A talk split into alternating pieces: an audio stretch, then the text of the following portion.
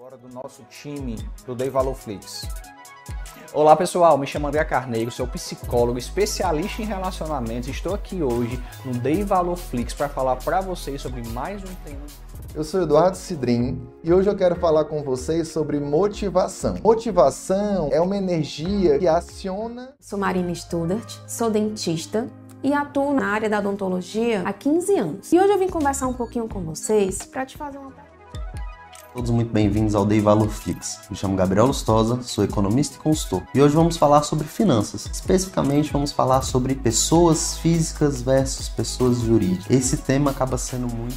Considera um cartão de crédito um vilão ou um aliado? Eu considero ele um meio de pagamento. Se você souber usar bem, ele pode ser um aliado mas se você não souber usar, ele pode ser o maior vilão das suas finanças pessoais. Aqui é o Alisson Soares, sou consultor empresarial há 17 anos e nesses 17 anos a gente vem ajudando empresários, empreendedores, executivos a ter mais vendas, lucro, caixa. Meu nome é Vitor Cipião, sou cofundador da Insight e hoje eu vou falar um pouquinho sobre funil de vendas. Um funil simples, a gente pode dividir ele em basicamente três partes: o topo, o meio e o fundo do funil. Bem-vindo, meu nome é Leonardo Araújo, eu sou cofundador da Insight e eu tô aqui hoje para falar os três motivos para você investir em anúncios online. O primeiro motivo é a segmentação. Sou Adília de Figueiredo, autora do Intensivo de Gestão. Estou aqui hoje no Day Valor Flix para ensinar para você sobre gestão de estoque. Eu vou falar de forma breve porque estoque, dependendo do produto, do perfil da mercadoria. Sou André Peixoto, sou advogado especialista em direito digital e proteção de dados há 18 anos e hoje aqui no Day Lei Valorflix, a gente vai falar sobre a Lei Geral de Proteção de Dados e como ela pode ajudar o teu negócio a ficar mais moderno e eficiente.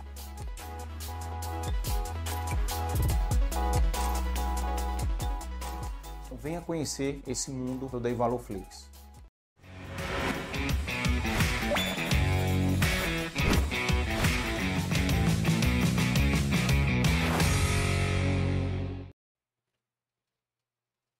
Olá, sejam bem-vindos a mais um episódio do Dei Valor Podcast, episódio de número 177, tá?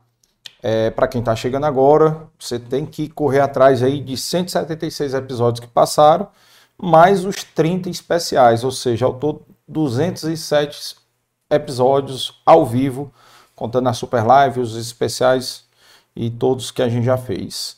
E não podia deixar de dar é, fazer os, o pedido inicial, como sempre, de vocês se inscreverem, né? Se inscreverem no canal para ajudar ao Dei Valor a chegar no maior número possível de pessoas, né? Que possa ajudar a inspirar as pessoas que assistem ao Dei Valor, tá? E também é, vocês ativarem o sininho, deixa o like, comenta, deixa o comentário que ajuda também, tá? E segue a gente no Instagram, onde a gente divulga a agenda. Toda sexta-feira a gente divulga a agenda dos convidados. Amanhã não será diferente. Teremos dois episódios na semana que vem, terça e quinta, às 17 horas. E vamos divulgar os convidados amanhã. Então fiquem atentos aí também no Instagram. E todos os episódios também estão disponíveis no Spotify. A partir de amanhã, esse daqui já deve estar disponível lá no Spotify amanhã ou sábado, né? A gente já coloca lá no Spotify. E também estamos no TikTok, tá? Então agora com presença lá mais é, todos os dias com vídeos e cortes dos nossos convidados, TikTok, nos shorts do YouTube, também para vocês compartilharem aí com os grupos de WhatsApp de vocês, tá bom? E quem quiser ser patrocinador do De Valor, empresa que quiser ser patrocinar, patrocinar algum, algum especial nosso ou patrocinar mensalmente ao Dei Valor Podcast, pode entrar em contato com a gente através do direct. Ou você também que quer montar o seu podcast, a gente também disponibiliza toda a infraestrutura e o know-how para você montar o seu podcast ou da sua empresa também, tá? Então, a gente também faz essa produção. E quem quiser ajudar o Dei Valor, tem um Pix também aí na descrição do vídeo será muito bem-vinda qualquer doação. E agradecer os nossos patrocinadores, o Dei Valorflix, tá? a BS PA, maior, uma das maiores incorporadoras do país, Dr. Beto, foi o nosso episódio número 10, episódio de um mês do Dei Valor, que no mês que vem já vai fazer dois anos, tá? É, e os nossos apoiadores, Biscoito Prié, La Maison em Casa, Inove Comunicação, Insight e Impulsione Comunicação, nossa assessoria de imprensa. E as entidades ONGs que a gente já fez episódios especiais aqui com elas, né? Fortaleza Azul e PRED, Fortaleza Azul, Associação de Pais e Mães de Crianças Autistas, e PRED, que combate a desnutrição infantil, Obra Lumen, que trabalha a ressocialização de dependentes químicos e moradores de rua, tá? A Associação Peter Pan, que trabalha a prevenção e o combate de câncer em crianças carentes, e Fortaleza Down, que é a Associação de Pais e Mães né, de crianças portadoras de síndrome de Down ou T21, como é mais conhecida também agora, né, que é o nome mais é, técnico. Né? E também Edisca, né, o balé da dona Dora Andrade, que veio aqui, falou um pouco da história, né, que trabalha a ressocialização de meninas né, que, que moram em, em comunidades carentes e o Instituto de Me Cuida, que trabalha na prevenção de jogos perigosos. Que a internet é muito boa para coisas, para muita coisa, mas também ela pode ser ruim se mal utilizada por pessoas que não têm uma boa índole, tá? E assim, você vê que muito dessas ONG tem a ver com criança, né?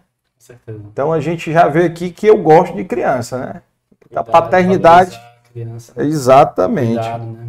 Paternidade é um, um algo muito importante para mim, esse bate-papo de hoje. Né? Lembrando que aqui é a produção do Dei Valor Produções, o Dei Valor Podcast, e agradecer o nosso time, que é o Juan e a Aline, que é a nossa nova social media, que está aí nos ajudando aí a voar com os cortes, rios, TikTok, tudo agora está me ajudando nisso daí. E vou dar logo as boas-vindas para o nosso convidado de hoje, Yuri, seja muito bem-vindo ao De Valor. Obrigado, Carlos. Uma honra participar é, desse episódio tão especial, de uma, algo que eu tenho muita paixão, que é a paternidade, que é essa relação com nossos filhos. E estou é, muito feliz, muito feliz mesmo de estar tá participando e contar um pouco da nossa história.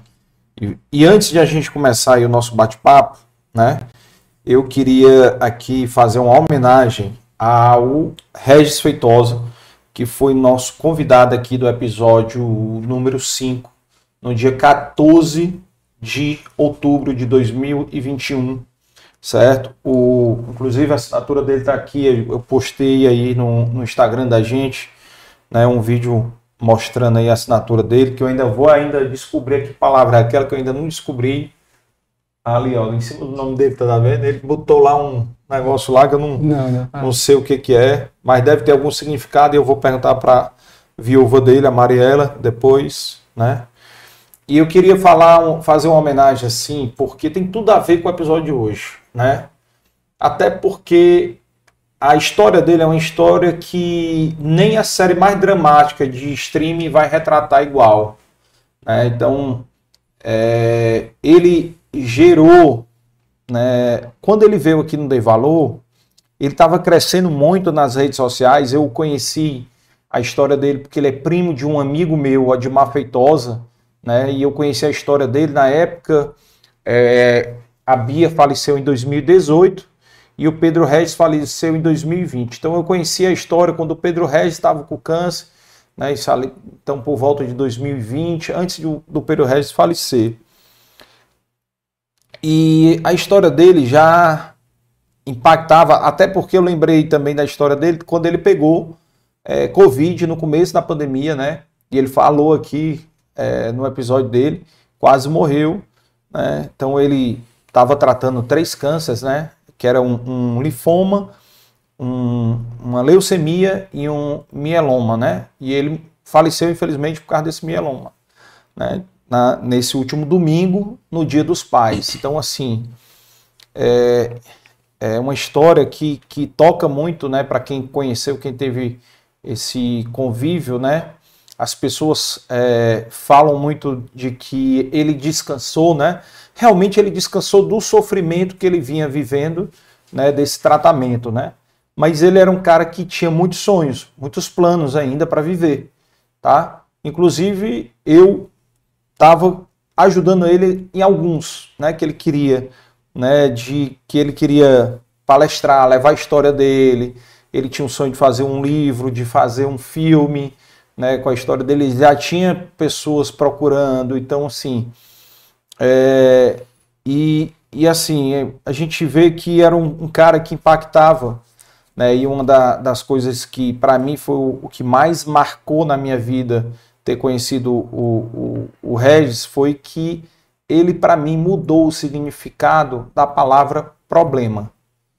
A partir do momento que eu conheci em detalhes, que eu recebi ele aqui no Dei Valor, no episódio 5 do Dei Valor, eu ressignifiquei a palavra problema. Então, é, inclusive, depois foi reforçado um episódio que eu recebi aqui, o Sérgio Malandro, mas com outro contexto semelhante, mas com outro contexto. Por quê? Porque o que a gente tem muito na vida são obstáculos, né? Problema é você perder um filho, você ter um filho doente, você não poder fazer nada, né? Então, é, que aí é uma coisa que a gente vai conversar aqui com o Yuri, que o Yuri passou, né, por uma experiência, né, é, não semelhante, sim, né, sim. mas perdeu um filho também, né, por uma doença e a gente vai falar um pouco aqui da história dele. Então, eu queria muito deixar esse registro, né, do, do Regis, que ele foi uma pessoa que impactou muita gente, pessoa que ele faleceu no último domingo com mais quase 900 mil seguidores no Instagram. Né? A gente está fazendo agora, é, hoje vai sair o último Rios dele, né? cinco rios em homenagem a ele, né? do, do, do episódio dele, de passagens, né? que palavras que ele falou marcantes dentro do episódio dele. O episódio dele está disponível, né? o episódio 5 está inclusive em destaque no canal do Dei Valor. Então vocês podem assistir, né, que vai ser com certeza muito rico, né, principalmente para tudo a ver com a paternidade, né, porque como é que o, um, o Regis conseguia, né, de onde ele conseguia tanta força, né, para conseguir é, lutar, enfrentar esses problemas, né, que ele enfrentou e, e, e eu me coloco, as, me colocava às vezes no lugar dele assim, cara, eu não sei se eu sobrevivia a perda de um filho do jeito dele, né? Quanto mais perder três filhos, né? Você vendo ali o sofrimento dos filhos, né? Então, assim, é uma coisa que realmente é, é indescritível, né? Então, a minha, a minha homenagem aqui é, é, perdi um amigo, um amigo que eu o fiz através aqui do Dei Valor, então o Dei Valor me trouxe, né, dos convidados, muitos convidados viraram amigo, é, é, a gente mantinha, eu tenho um último áudio dele aqui. Inclusive, ultimamente eu não estava mandando mensagem para ele, porque como eu sabia que ele estava hospitalizado, ele não estava com acesso ao celular, eu ficava falando com o cunhado dele para ter notícias dele, né, com o Rafael. Né, então, um abraço também aí para toda a família aí que está passando por esse momento, né? Eu sei que era uma coisa que, que muitos esperavam que isso ia acontecer de um certo momento, né? Pelo estado dele, mas ele era um cara que tinha muitos sonhos e no velório dele, Dr. Weib, que é outro amigo também, que eu já tive uma passagem pessoal com o Dr. Weib, né, que inclusive ele já veio aqui ao Dei Valor, Dr. Weib Xavier, que cuidou dele até o, os últimos instantes, é, contou que ele no dia que faleceu, antes de ser entubado, né, que é, tinha que, o estado dele estava muito ruim, ele tinha que ser entubado para tomar uma medicação, tudo. E antes de ser entubado, ele ainda quis cantar de novo My Way.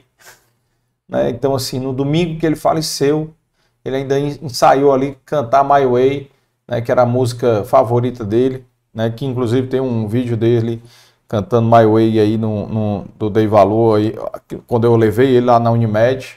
Tá no Instagram, tá no meu Instagram, no Carlos Dei Valor. Então, quem quiser assistir, tá lá. E no dele também. Tá lá no dele também. Então, é, surreal como ele tem assim ainda tinha, né? Tinha e tem, né? Porque eu acho que para quem conheceu, para quem se impactou com a história dele, é, o Regis nunca vai ter morrido, né? Então assim, é, para quem aprendeu com ele, e aí é uma coisa que o ser humano precisa também entender, ter empatia e aprender com, com o próximo, ouvir, né? Se, se, se colocar no lugar do outro, né? Isso é importante também. E que pouca gente faz, né? Infelizmente, pouca gente faz isso, né? De se colocar no lugar do, do próximo, do outro. E, e é importante isso para a gente ter uma sociedade melhor, né? De a gente colocar no lugar do outro. A gente já viu vários episódios aqui né, de, de como é importante isso, de como é importante a gente colocar. Todos esses especiais que eu fiz, né, você, você vê como é que a Associação Peter Pan também, um episódio foi excelente e triste saber que a pandemia atrapalhou e muitos, muitas crianças foram diagnosticadas tarde demais, aí não deu para curar, entendeu? Então, muitas faleceram por causa da pandemia, mas não pela, pela doença da pandemia mas pelo atraso no diagnóstico, o atraso no tratamento, entendeu? Então é, é triste também a gente é, saber dessas coisas, mas é, o Regis, como eu falei, o Regis não morreu, os ensinamentos, as lições que ele deixou ficar eternizadas aí no, no YouTube dele, ou no, no Instagram dele, no, no YouTube do Dei Valor, o episódio dele, os cortes dele aí que a gente fez, que a gente lançou, os cortes no YouTube dele que estão saindo todos os dias à noite, né? Desde ontem, vão sair, eu acho que são 12 dias, né? E os cortes dele no Rios foram todos postados de ontem para hoje, né? Cinco rios aí para eternizar e deixar lá essa assinatura dele, uma homenagem do Dei Valor também ao Regis e a toda a família dele, a Mariela, um grande abraço, uma mulher guerreira que ela falou uma coisa que também me tocou muito no velório, que foi Pessoal, vocês achavam que eu que cuidava do Regis, era o Regis que cuidava de mim. O cara ainda tinha uma, uma mentalidade, uma cabeça, né? Ele não se vitimizava, ele continuava lá exercendo o papel dele de, de marido, né? De cuidar e não de ser cuidado. Então, era um cara sensacional e, e realmente é uma história que marcou o Dei Valor. Infelizmente, foi o primeiro convidado que a gente perdeu né, desses 267 convidados, né, 268 aqui com o Yuri, né, foi o primeiro convidado que faleceu, então, infelizmente, e dessa forma, né, e, e, e, e, e ainda da forma como foi, ainda explicava, né, ele perdeu os três filhos e faleceu no dia dos pais. Isso é uma coisa que, como diz a música, ninguém explica Deus, né, então, é, tinha uma missão e, e saiu talvez na melhor maneira possível no Dia dos Pais, reencontrando os filhos, né? E assim a gente espera, né? Então Bia, né? Pedro e a Ana Carolina, né? E também um, um abraço aí para a família dele, né? Para Renata, para Roberta, para o Rogério, né? Para o seu Moto, para Dona Luzia e também, né? Para as mães da, das filhas, né? Que faleceram, né? Que que também é, a Cristiane e a Camila, que também tiveram seu papel importante né, na, na, ajuda e no tratamento das crianças. Né? Então, também nossa homenagem aqui. E um grande beijo para Mariela, né, que ela pode contar sempre com o Dei Valor. E, e se Deus quiser, vão ter coisas aí do, do Regis aí para sair, para ajudar a eternizar a história, o aprendizado e os testemunhos dele, porque os comentários que a gente vê dos cortes só pessoas que aprenderam, que superaram, que ele ajudou a curar a depressão, ele ajudou pessoas a, a encarar tratamentos, tratamentos de câncer, outros tratamentos que foram curadas baseado na inspiração que o Regis dava para elas, eram as coisas mais lindas do mundo e a gente olha nos comentários e vendo as pessoas como aqui dali impactou. Ele deixa um legado de muita fé e de muita força, com certeza. E passar para frente esses conteúdos, acho que vai né? Eh, continuar ajudando muita gente, tenho certeza. Com certeza, com certeza. E como eu falo, né? Depois que você assiste a história dele ali, você para de maximizar os problemas, né? Você achando que tem muito problema, você vê que você não tem nada de problema praticamente, né? Claro que guardado as suas proporções, né? Meu amigo Yuri, vamos, vamos bater um papo sobre paternidade hoje. Mas antes de a gente bater o papo, de falar do livro dele também, que está aqui, ó. Qual é a câmera que eu mostro? É a fechada? Aqui. Dá para ver aí? Show? Então pronto. Então, de braços bem abertos, vive intensamente, intensamente a paternidade. Onde é que o pessoal encontra o livro? Logo para fazer logo mexendo do livro? No meu Instagram tem um link da, da Amazon, e o, é, no Sou Pai, porque eu, antes eu colocava no meu Instagram Yuri Cruz, mas agora, agora eu tô com, com o Instagram Sou Pai. Certo. E tu lá eu compartilho, nome, né? mudei o nome para Sou ah, Pai, para conectar com mais pais, uhum. é, para todos saberem que é um Instagram sobre paternidade, ajuda a, a, a conectar com mais pessoas. Uhum. E lá eu compartilho é, partes do livro com, com, textos, como também pequenos vídeos inspirando e para os pais criarem uma conexão única com seus filhos. E o livro eu tenho na, tanto na Amazon, aqui em Fortaleza, na leitura, eu é, tenho, deixei disponível lá. Então e... pronto, então o Instagram botou aí o... o... Arroba ah, sou pai. Tá aí o Instagram tá? Arroba sou pai, né? Então pronto. Quem quiser o livro dele, já vai no Instagram dele, pega o link lá com a Amazon para você fazer a compra pela Amazon ou vai na leitura. Leitura de Fortaleza, leitura. no Rio Mar. No Rio Mar, pronto. Então já encontra o livro lá também. E não esquece também de seguir no Instagram, né? O Instagram dele, sou pai. O Instagram do Dei Valor, arroba Dei Valor Podcast. O meu, Carlos Dei Valor também. Quem quiser acompanhar também os nossos conteúdos. Né? Eu, cara, eu sempre esqueço, na verdade, culpa do Juan, que não me lembra. Mas é porque, como a gente também está no Spotify, muita gente ouve, não assiste, porque passa aqui num, embaixo, aqui tá sim, passando sim. A, a, o Instagram de, da gente, tudo.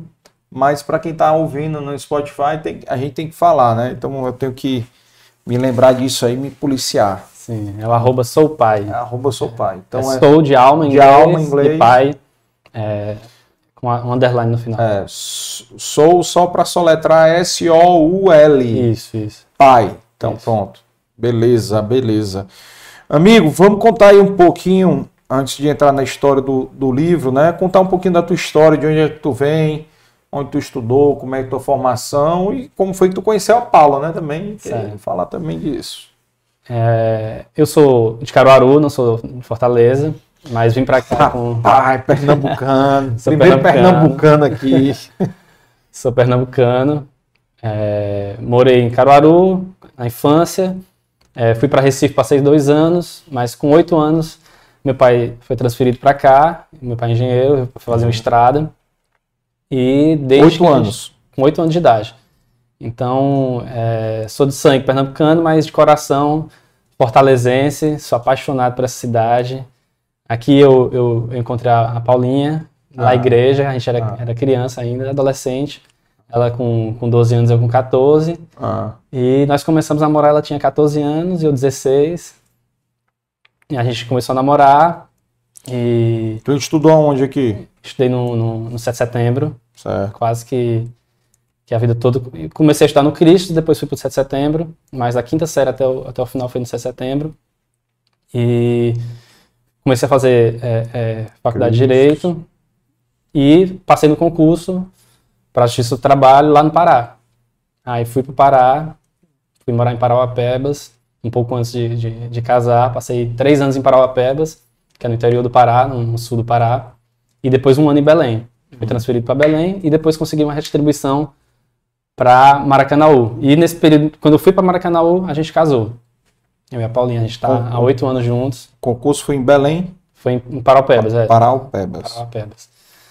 Aí passei quatro anos lá no Pará, adorava, conheci várias pessoas incríveis, tive experiências incríveis, lógico, a saudade da família me fez valorizar ainda mais a família, é. É, mas é, como eu falo da, da questão do, dos pais, né? É, mesmo, mesmo longe, eu tinha essa segurança de que se eu pudesse voltar, eles iriam me receber de braço bem aberto novamente. Então, é, por mais que eu tivesse essa saudade, tivesse essa dificuldade de morar sozinho, mas eu nunca me senti só, porque qualquer momento eu poderia fazer uma ligação, é, eles estarem ali para me apoiar, para me, me encorajar a continuar, ou me receber de volta, ou é, me apoiar nessa dificuldade de de estar tá, é, novo fora em outro, outro, estado, sozinho.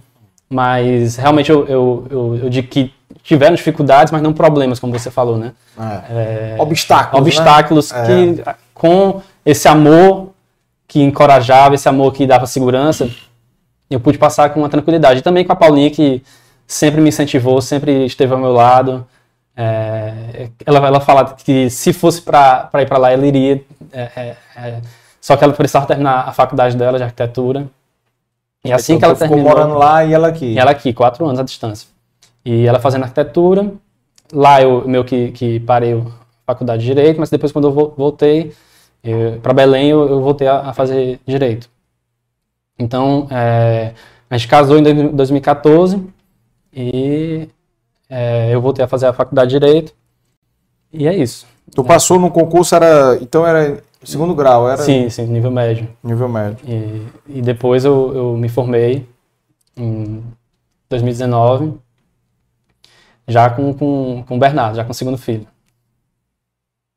Mas. É, e a questão do, do, do, filho, depois de dois anos de casado, a gente começou a, a conversar sobre é, essa, essa, vontade, que ela tinha muita vontade, eu também tinha muita vontade. Uhum. E é, eu fiquei pensando no nosso crescimento profissional, nosso. Ver aquelas dúvidas que todo, uhum. todo, toda pessoa que, que pensa ter um filho, como é que vai ser nossa carreira. Ela também tá, tinha acabado de iniciar um escritório, que é a Core, que ela está até hoje, com a sócia dela. E como é que vai né? ser é, sua carreira, como é que vai ser minha carreira, enfim, mas é, foi a melhor decisão que a gente fez. É, nos deu ainda mais ânimo, mais força para trabalhar, para correr atrás. E foi a melhor decisão da, da nossa vida, né? Ter, ter nosso primeiro filho, nosso segundo, e agora com o Samuel, agora que está conosco. Que tá. vale ressaltar 25 dias. É, 25 dias. É. Mama muito, graças a Deus, cheio de saúde. Oh, corra boa, coisa abençoada. Filha, é maior presente de Deus, né, cara? Demais, é. demais. E, e só recapitulando aqui, então tu fez o concurso em 2000 e 2000, concurso 2011. 2011. Certo. 2010, 2011 eu já estava lá, 2010. Passei em 2010, 2010. Final de 2010 já estava é, é, tomando posse, em 27 de dezembro de 2010. A gente foi chamado a pressa porque tinha um orçamento, a gente precisou ir para fui para Belém no Natal. A gente, eu passei o Natal no avião e Sério? tomei posse dia 27. Ah. Aí voltei para Fortaleza para o resto do recesso e voltei para tomar posse. Tomar posse não, já, já exercer já em janeiro de, de 2011. Bacana, bacana. E, e vamos lá, e, e, e aí a paternidade chegando, assim, como é que foi esse preparo e o que, que te inspirava a ser pai, né? Qual era a tua, a tua relação com a paternidade, o que, que tu pensava né, antes de ser? Na verdade, assim, muitos pais é, têm motivos para ter uns filhos. Um por causa da alegria que, a, que os filhos trazem, outros para descobrirem o amor incondicional, mas na verdade eu digo que eu sempre quis ser pai e não sabia, é, não tinha nem é, não pensado sobre isso. Era, era, era, era, muita vontade uhum. que eu tinha de ser pai, é, mesmo sem, sem, sem motivo nenhum. Eu, era um, um sonho de criança. É, e mas eu não sabia qual seria o, o, o, quando seria, né? Se seria um pouco mais velho, um pouco mais, mais novo. E a gente casou, eu tinha 25 anos, a Paula 24, e a gente colocou um prazo, três anos. Só que os três anos passam muito rápido, né? ligeiro, né? E ligeiro. a gente começou a conversar sobre, sobre filhos no final dos dois anos de, de casado. E eu lembro que os questionamentos vieram à minha cabeça. É, será que é o momento certo? Como é que vai ser nossa carreira? Você acabou de começar o escritório. Eu também tenho muitos projetos é, é, é, é profissionais e ainda não terminei a faculdade e tenho muitos planos, muitos sonhos. Ela e chegava com esses questionamentos para ela ela chegada. Eu, eu também tenho muitos sonhos, também tenho muitos projetos profissionais, mas a gente quer muito ter filho. Isso é um sonho que, que, que, que a gente quer muito e a gente vai é, dar conta de, de viver esse sonho e ao mesmo tempo buscar nossos sonhos juntos. Então, é, essa, essa vontade dela, esse desejo dela e essa coragem dela de se jogar por inteiro a, a essa jornada, Uhum. que é, é muito desafiadora, mas também nos dá muita força, me, me encorajou muito.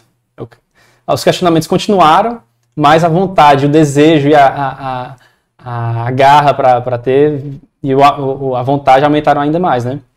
E também a paixão pela, pela Paulinha de, de ser um- um- uma pessoa tão iluminada, tão forte. E foi a melhor decisão da minha vida, né? É- é- A coragem quem teve foi ela, né? a coragem que teve foi ela. Eu fui, no, eu fui na. Foi induzido. Fui induzido, assim, na, Foi na- induzido. A, a- a- a me jogar e mesmo com os questionamentos.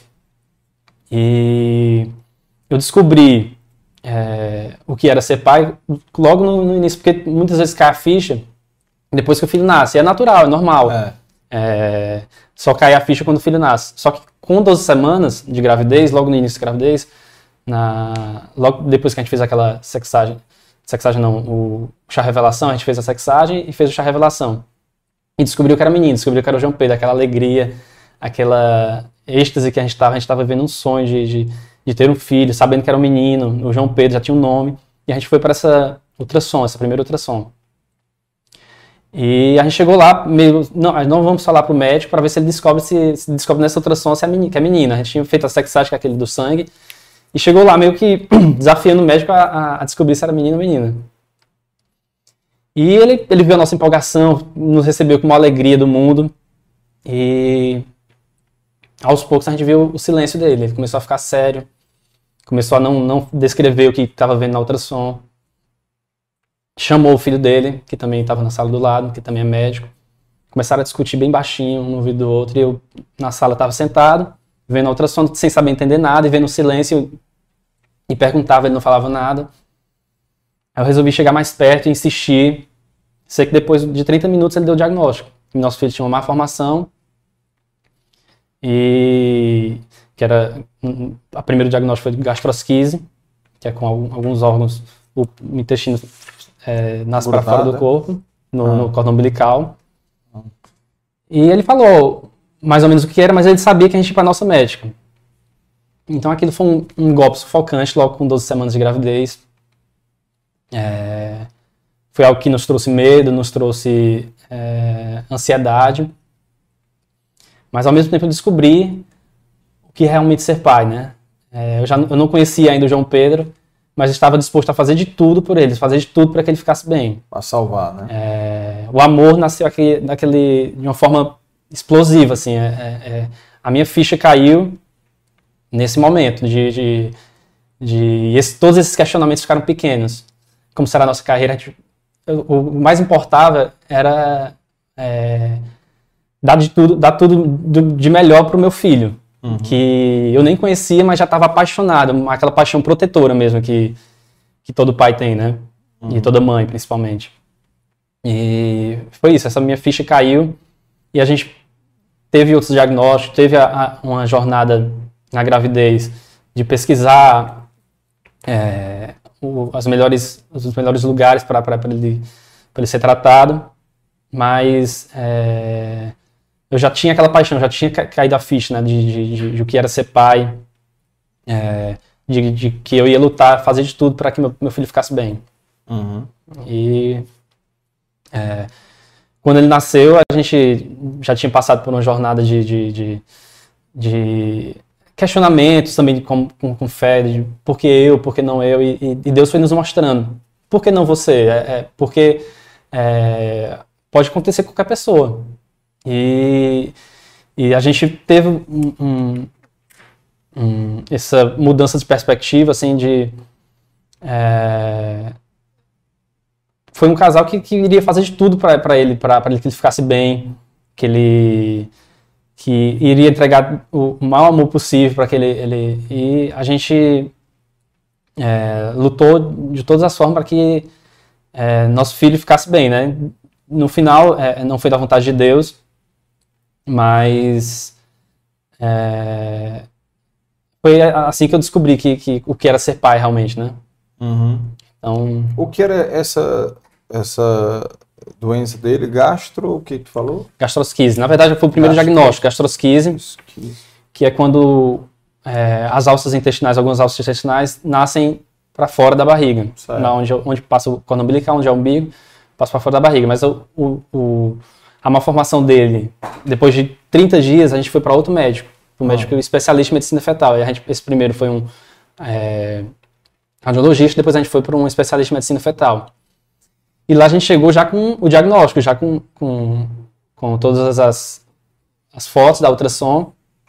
E chegou para esse novo médico já para ele olhar e, e nos encaminhar, né? Nos, nos conduzir. E ele, não, não vou, não vou olhar o- os exames. Eu vou fazer um- uma nova ultrassom. Ele tinha um ultrassom lá e começou a fazer ultrassom. Pra não viciar, né? A- É. Não olhar e ficar viciado. a- Exatamente, a- ele, ele queria fazer, dele. queria fazer é, o exame novamente. Certo. E começou a, olhar novamente. E a, cena se repetiu. Ele começou muito empolgado. Quando a, gente, a gente chegou, depois de 30 dias, depois de ter pesquisado o que era, a gente, é, no primeiro, leva um baque, é, depois do diagnóstico, passa uns dias, a gente é, digere a situação e depois parte para cima para lutar com todas as forças. Estuda, busca os médicos, os melhores médicos, e realmente a gente estava no melhor médico da, da, da cidade de medicina fetal. E chegou lá empolgado para ele nos conduzir. Só que ele quis olhar e, e começou a olhar novamente. E aconteceu a mesma coisa. Ele começou a ficar sério, começou a, a- a ficar calado. E a mesma cena se repetiu, 30 minutos de silêncio. E depois de 30 minutos ele chamou a gente na sala dele, ele não, não falou o que era.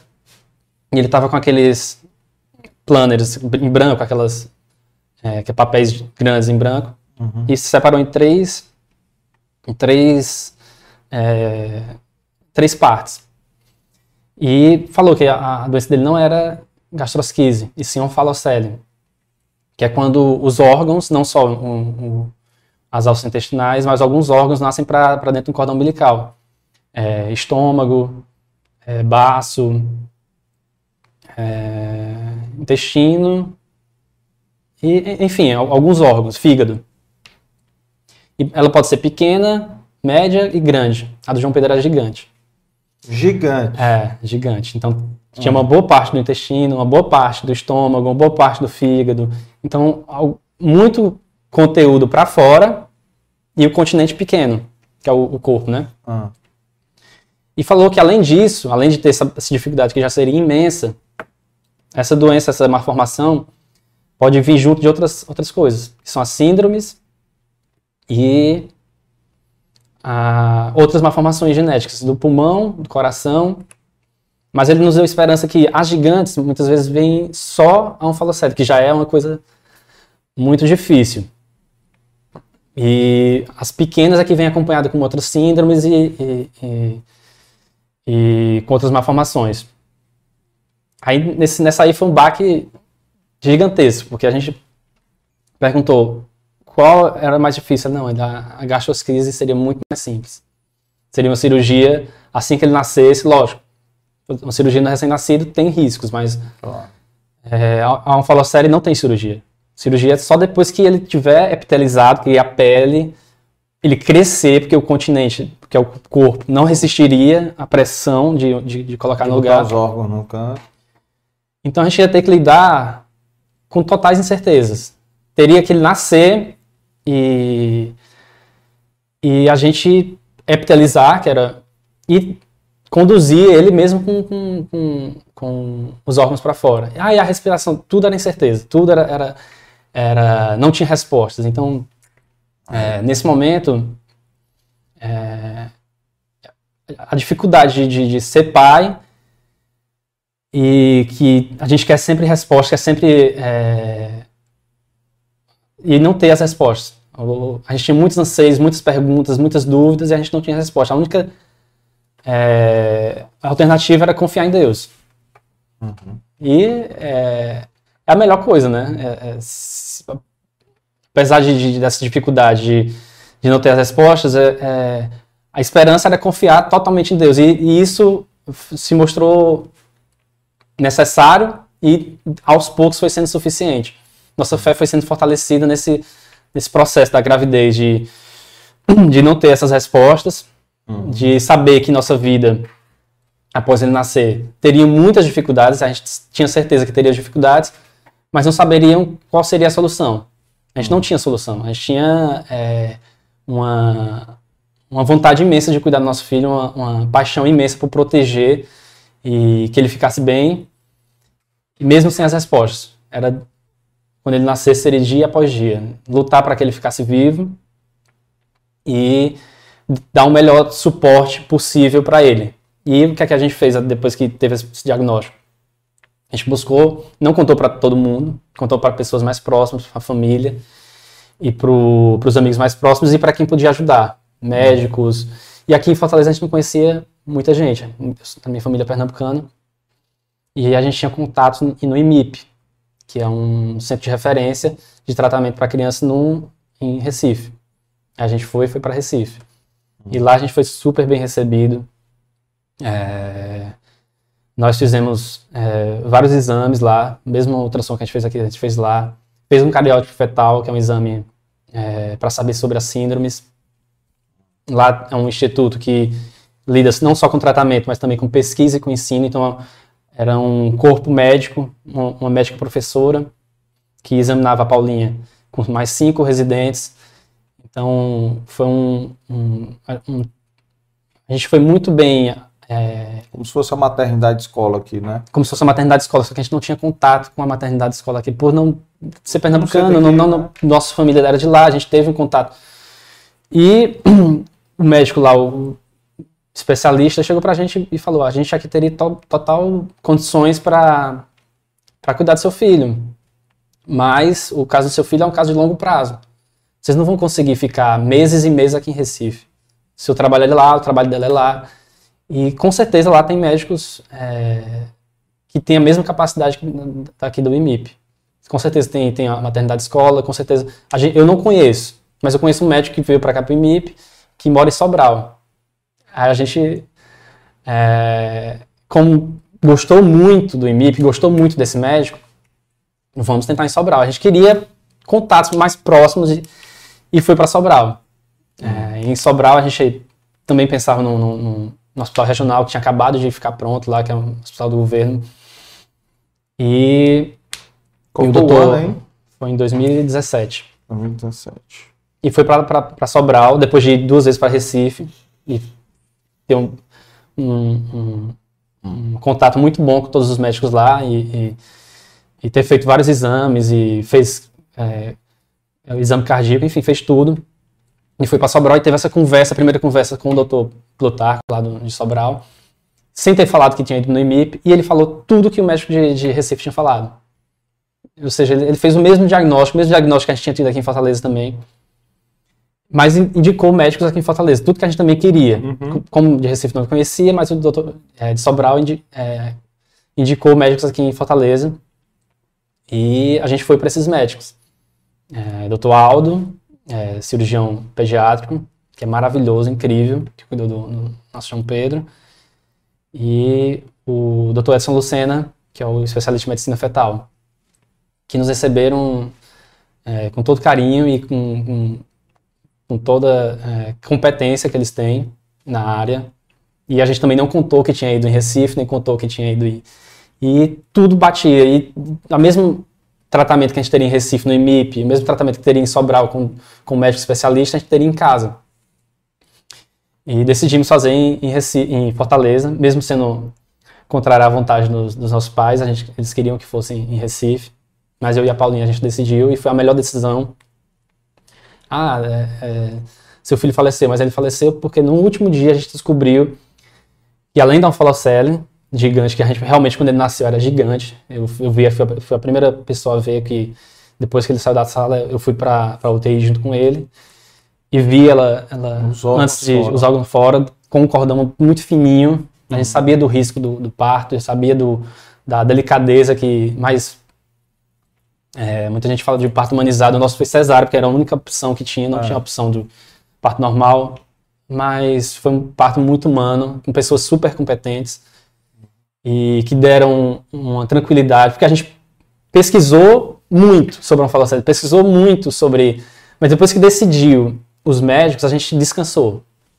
É, não adiantava mais pesquisar, o, o, caso dele não tinha respostas, era, era confiar nos médicos e em Deus, é, no milagre de Deus e na, na, na, dando sabedoria aos médicos de, de tratar dia após dia o caso dele. E eu vi que realmente era gigante. Ele já, no, nos primeiros momentos, já recebeu os cuidados do Dr. Aldo, de fazer a epitelização, de fazer a, a, a, os curativos para que deixasse firme. Uhum. E com relação ao falocide, ele está sendo muito bem tratado. Foi epitelizando, epitelizando durante os dias. Só que a respiração dele não evoluía. Ele não evoluía no respirador, ele precisava muito do respirador. É tá o termo que, que, que, que fala, né? Estável, ele sempre ficava estável. Ele só não ficava estável quando tinha alguma intercorrência do respirador mesmo. É, então, tinha a questão do da questão abdominal, ele não tem abdômen, estava atrapalhando, atrapalharia, mas ele não evoluía nada. E era algo que a gente não tinha resposta, mas como era, tinha poucos dias, não era algo que a gente também estava apressado de, de, saber. Aí, só que com 33 dias, o doutor Aldo falou que a gente teria que fazer uma traqueostomia, porque o, o, o, o tubo não tem a ventilação. É, não, é questão de ventilação, é questão de conforto mesmo. Não, uhum. tem, é, é, o, o, tubo gera é, sequelas, né, que a traqueostomia é bem mais confortável. E nesse dia, ele descobriu que ele tinha um problema de respiração muito grave. Uhum. Porque na hora de fazer a troca do, do respirador para a traqueostomia, ele não respondeu. E ele, ele viu que tinha algo, mas não sabia o que era ainda. Ele tinha alguma má formação nos pulmões? Ou? Tinha uma má formação química que a gente descobriu nesse, nesse dia, nesse último dia de vida dele. Hum. Que era troca gasosa. Ele não é, tinha força para expelir a, a, o gás carbônico. É, o, o, termo exatamente eu não sei o, o, termo de que é. É uma má formação no, no, química do, do, pulmão. Que foi a causa da, da, da morte dele. Lógico que falo assim ali. É, estava correlacionada, mas a má formação do pulmão foi o, a causa, a causa né? da, da, da, morte dele. E ele fez a cirurgia de manhã. De manhã mesmo ele teve uma intercorrência, a gente estava lá.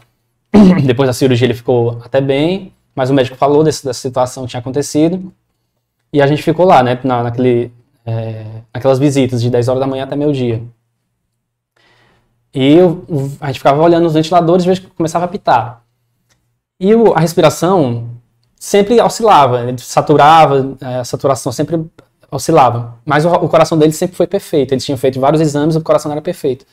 E nesse momento o coração é, deu um, um, uma queda gigantesca. E eu fui o primeiro a ver. Eu chamei para o enfermeiro, o que é isso aqui? Ela, ela nem falou comigo, ela correu para chamar o um médico. E todas as enfermeiras correram pro, pro, pro becinho dele. E mandou todo mundo sair. Aí nesse momento foi uma intercorrência que, que realmente eu vi que algo muito sério estava acontecendo com, com o João Pedro, né? E os pais, alguns pais que que estavam lá, que eu via que é, meio que estavam passando por. Porque a gente chegava lá, só é, é, é, contextualizando, a gente chegava lá com alegria, eu e a Paulinha. Por quê? Porque a gente tinha passado nove meses sendo preparado por Deus, nosso coração foi sendo preparado. Lógico que a gente levou o baque nos primeiros meses, a gente pesquisou, a gente foi atrás, mas a gente teve uma preparação. Sim. E muitos pais que estão ali na UTI são pegos de surpresa, são prematuros, e estão na, naquela fase assim de receber aquela pancada e que a gente teve no, no início da gravidez. Sim. E a gente chegava, a gente, foi um que deu, a gente dava força para outros pais, de esperança, alegria. A gente estava ali para dar a maior força possível para o nosso filho, nosso João Pedro. A gente vivia intensamente. Eu acho que na, na, na UTI, que é um lugar de, de dor, sim, é um lugar de dificuldade, sim, mas também é um lugar de esperança, de luta, de, de força, de você é, cuidado, de, de você é, ter um, um, um uma. É, é, é força mesmo, lutar pela, pela vida, né? E a gente chegava lá para ajudar nosso filho, para passar esperança. E a gente passava esperança para outros pais. Muitos pais vinham até a gente. E, e, a gente criou uma conexão muito grande com esses pais. E a gente dava força para esses pais no início. E nesse dia, todos vieram para nos dar força.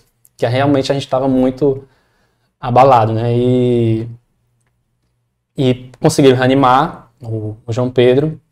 Ele ficou bem, ficou estável.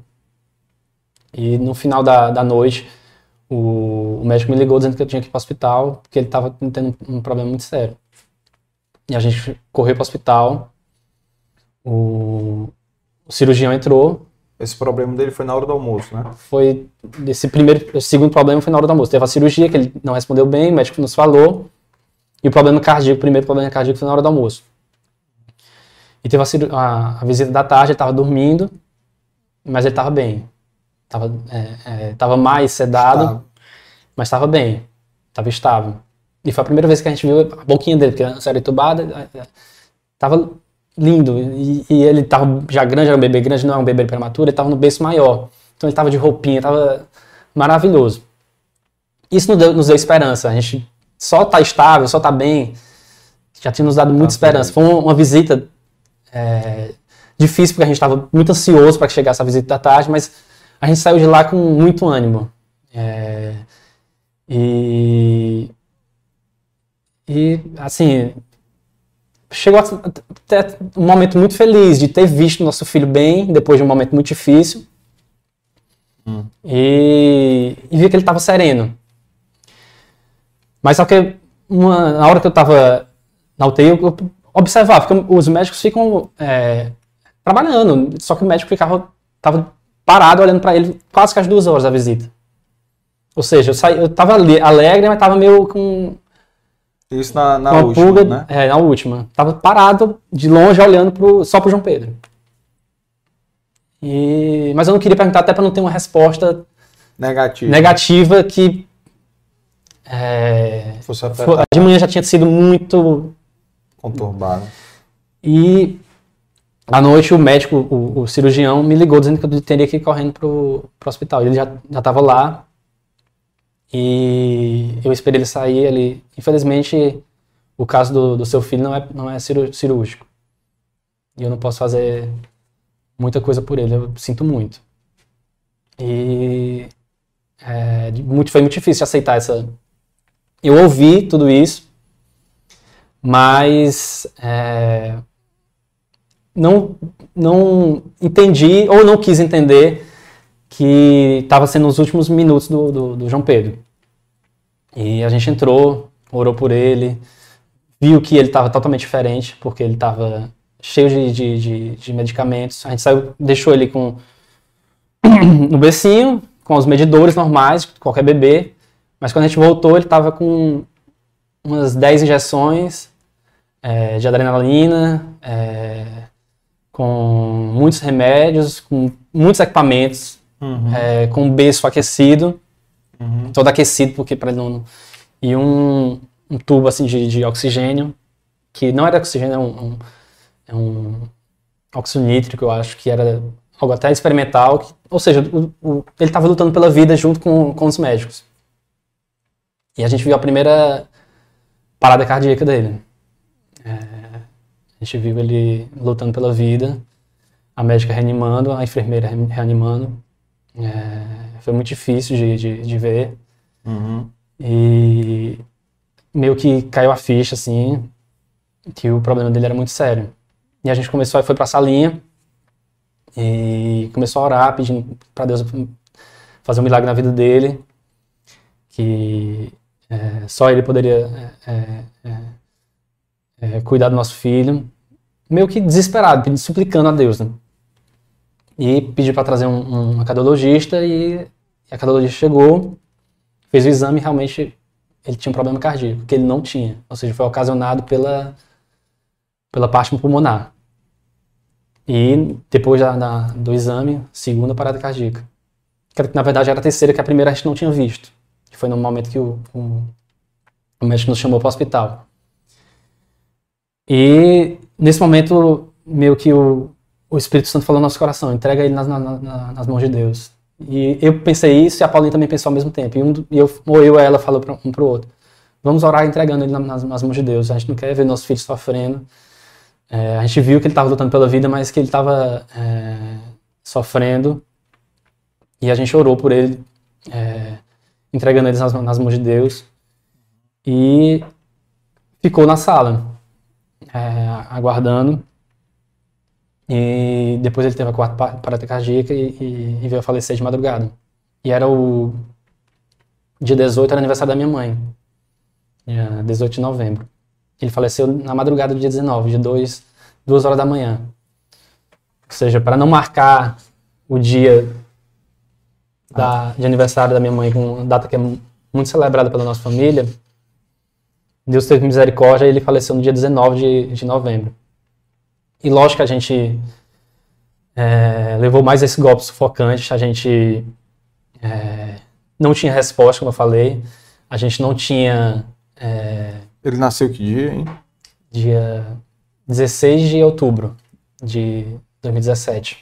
Certo. Como eu falei, a gente tinha incertezas, mas uma coisa a gente tinha toda a energia e toda é, é, é, vontade do mundo de cuidar do nosso filho. A gente não sabia como, mas a gente queria. O so- nosso sonho era colocar nosso filho no colo e levar para casa. Então, quando tem um, um texto que eu, que, eu, que eu faço que é Leve Suas Expectativas, é quando eu tô com o, o Bernardo, é, recém-nascido, no meu colo, e é, até algumas pessoas é, já comentaram que é um texto que é muito romantizado, né? É- mas é, pelo que eu passei, é, depois tem um, tem, tem um contexto, porque eu estava lá com, com, com o Bernardo no meu colo, de, de madrugada, botando para rotar, Hum. e desfrutando daquele momento, de ter um filho no colo, de ter um filho é, saudável no meu colo, dentro da minha casa. É, e eu falo de, de você elevar suas expectativas, de você desfrutar intensamente de coisas simples, de, de que é ter um filho é, é, bem, em casa, com saúde. E é, esse sonho eu não tive com o João Pedro. E essa perspectiva que eu tenho de, de, de não ter tido esse. é, é, é, realizado alguns sonhos com o João Pedro, eu pude ter essa sensibilidade de, de viver intensamente, é, viver intensamente a paternidade com o Bernardo e agora com o Samuel. É, eu consigo enxergar o quão precioso é você ter, um- ter um, ter um filho e poder cuidar, ter um filho saudável, porque filhos saudáveis dão trabalho, né? É, é, mas é uma graça de Deus. É, é- Filho dá trabalho de qualquer jeito. é de dar trabalho de qualquer jeito. é. É, mas é, realmente o João Pedro me fez enxergar é, a vida de outra forma, de que a gente não tem controle de nada, mas que a gente pode se entregar por inteiro às pessoas que a gente ama, que e tudo tem um propósito, como é, você bem, bem falou, a, a vida do, do, do Regis, né? É, Aham. Iluminou muita, muitas, muitas pessoas, teve um propósito gigantesco de Com trazer força e fé para muita gente, Uhum. de iluminar a vida de muita gente. Eu, eu sinto que a vida de João Pedro também teve esse propósito de, de trazer luz para minha vida, de transformar a minha vida completamente, a vida de outras pessoas também, a vida da Paulinha. E eu honro e glorifico a Deus pela vida dele. É, ele veio me, me trazer muita força, muita coragem. Foi o meu menino, a gente chama de nosso menino valente, que é, veio para nos encorajar a viver intensamente, independente das circunstâncias. Uhum. É, é, a gente não sabia é, como, mas a gente sabia que a gente estaria junto dele em todos os momentos. Como a gente também é, vive dessa forma com, com o Bernardo e agora com o Samuel. De ensiná-lo sobre isso, sobre que a gente pode viver intensamente independente das circunstâncias, que com amor a gente vai vencer qualquer obstáculo.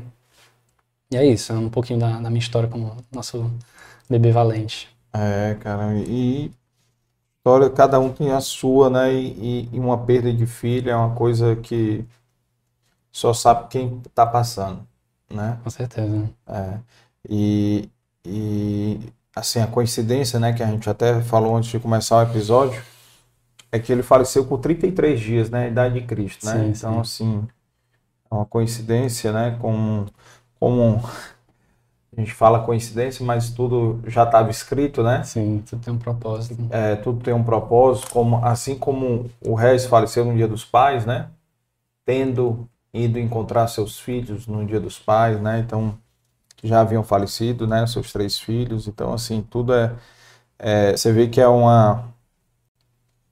É uma, é uma perda, né? Uma ordem... é, vai contra a natureza, né? Né, ordem natural, né? É, eu, graças a Deus, eu, meus filhos são saudáveis, infelizmente vivem longe, né? Mas a paternidade era um sonho. Eu até ia te perguntar quando tu estava falando lá no começo, né, a questão profissional, né, que todo mundo pergunta. Mas e planilha? Tu fez planilha de custo para filho? Fiz, eu, eu tinha essa todo mundo- preocupação, é. principalmente antes da, da uma formação, vinha esses questionamentos, como é que será a nossa vida financeira, É, como será a nossa rotina, que realmente é um, é, é um desafio que todo, todo pai, toda mãe é, pensam que se tornaram pequenos diante da, da situação, uhum, mas primeiro filho a gente, depois com o Bernardo, a gente faz listas, tem listas de, de, de, de nome, depois listas de, de chá, listas de gastos na gravidez, listas de gastos na, na, na quando nasce, enfim, a gente faz planilha assim, mas é, aos poucos nós se ajustando, aos poucos entrando mais gasto do que a gente pensava, aos É. poucos é, a gente super, tinha superestimado alguns gastos, mas filho também nos dá é, muita energia para trabalhar mais, né? para para buscar novas coisas e até explorar coisas novas, né? É, então, é, sempre a gente isso se torna importante, é um desafio, sim, mas a gente sempre dá um, um- um jeitinho e, e o que a minha esposa sempre fala. Deus manda, Deus manda mais trabalho, Deus manda mais recursos. É. Deus abençoa muito quando você tem, tem, tem filhos. é. E a gente tem experimentado isso. É porque quando a gente faz planilha, cara, a gente às vezes.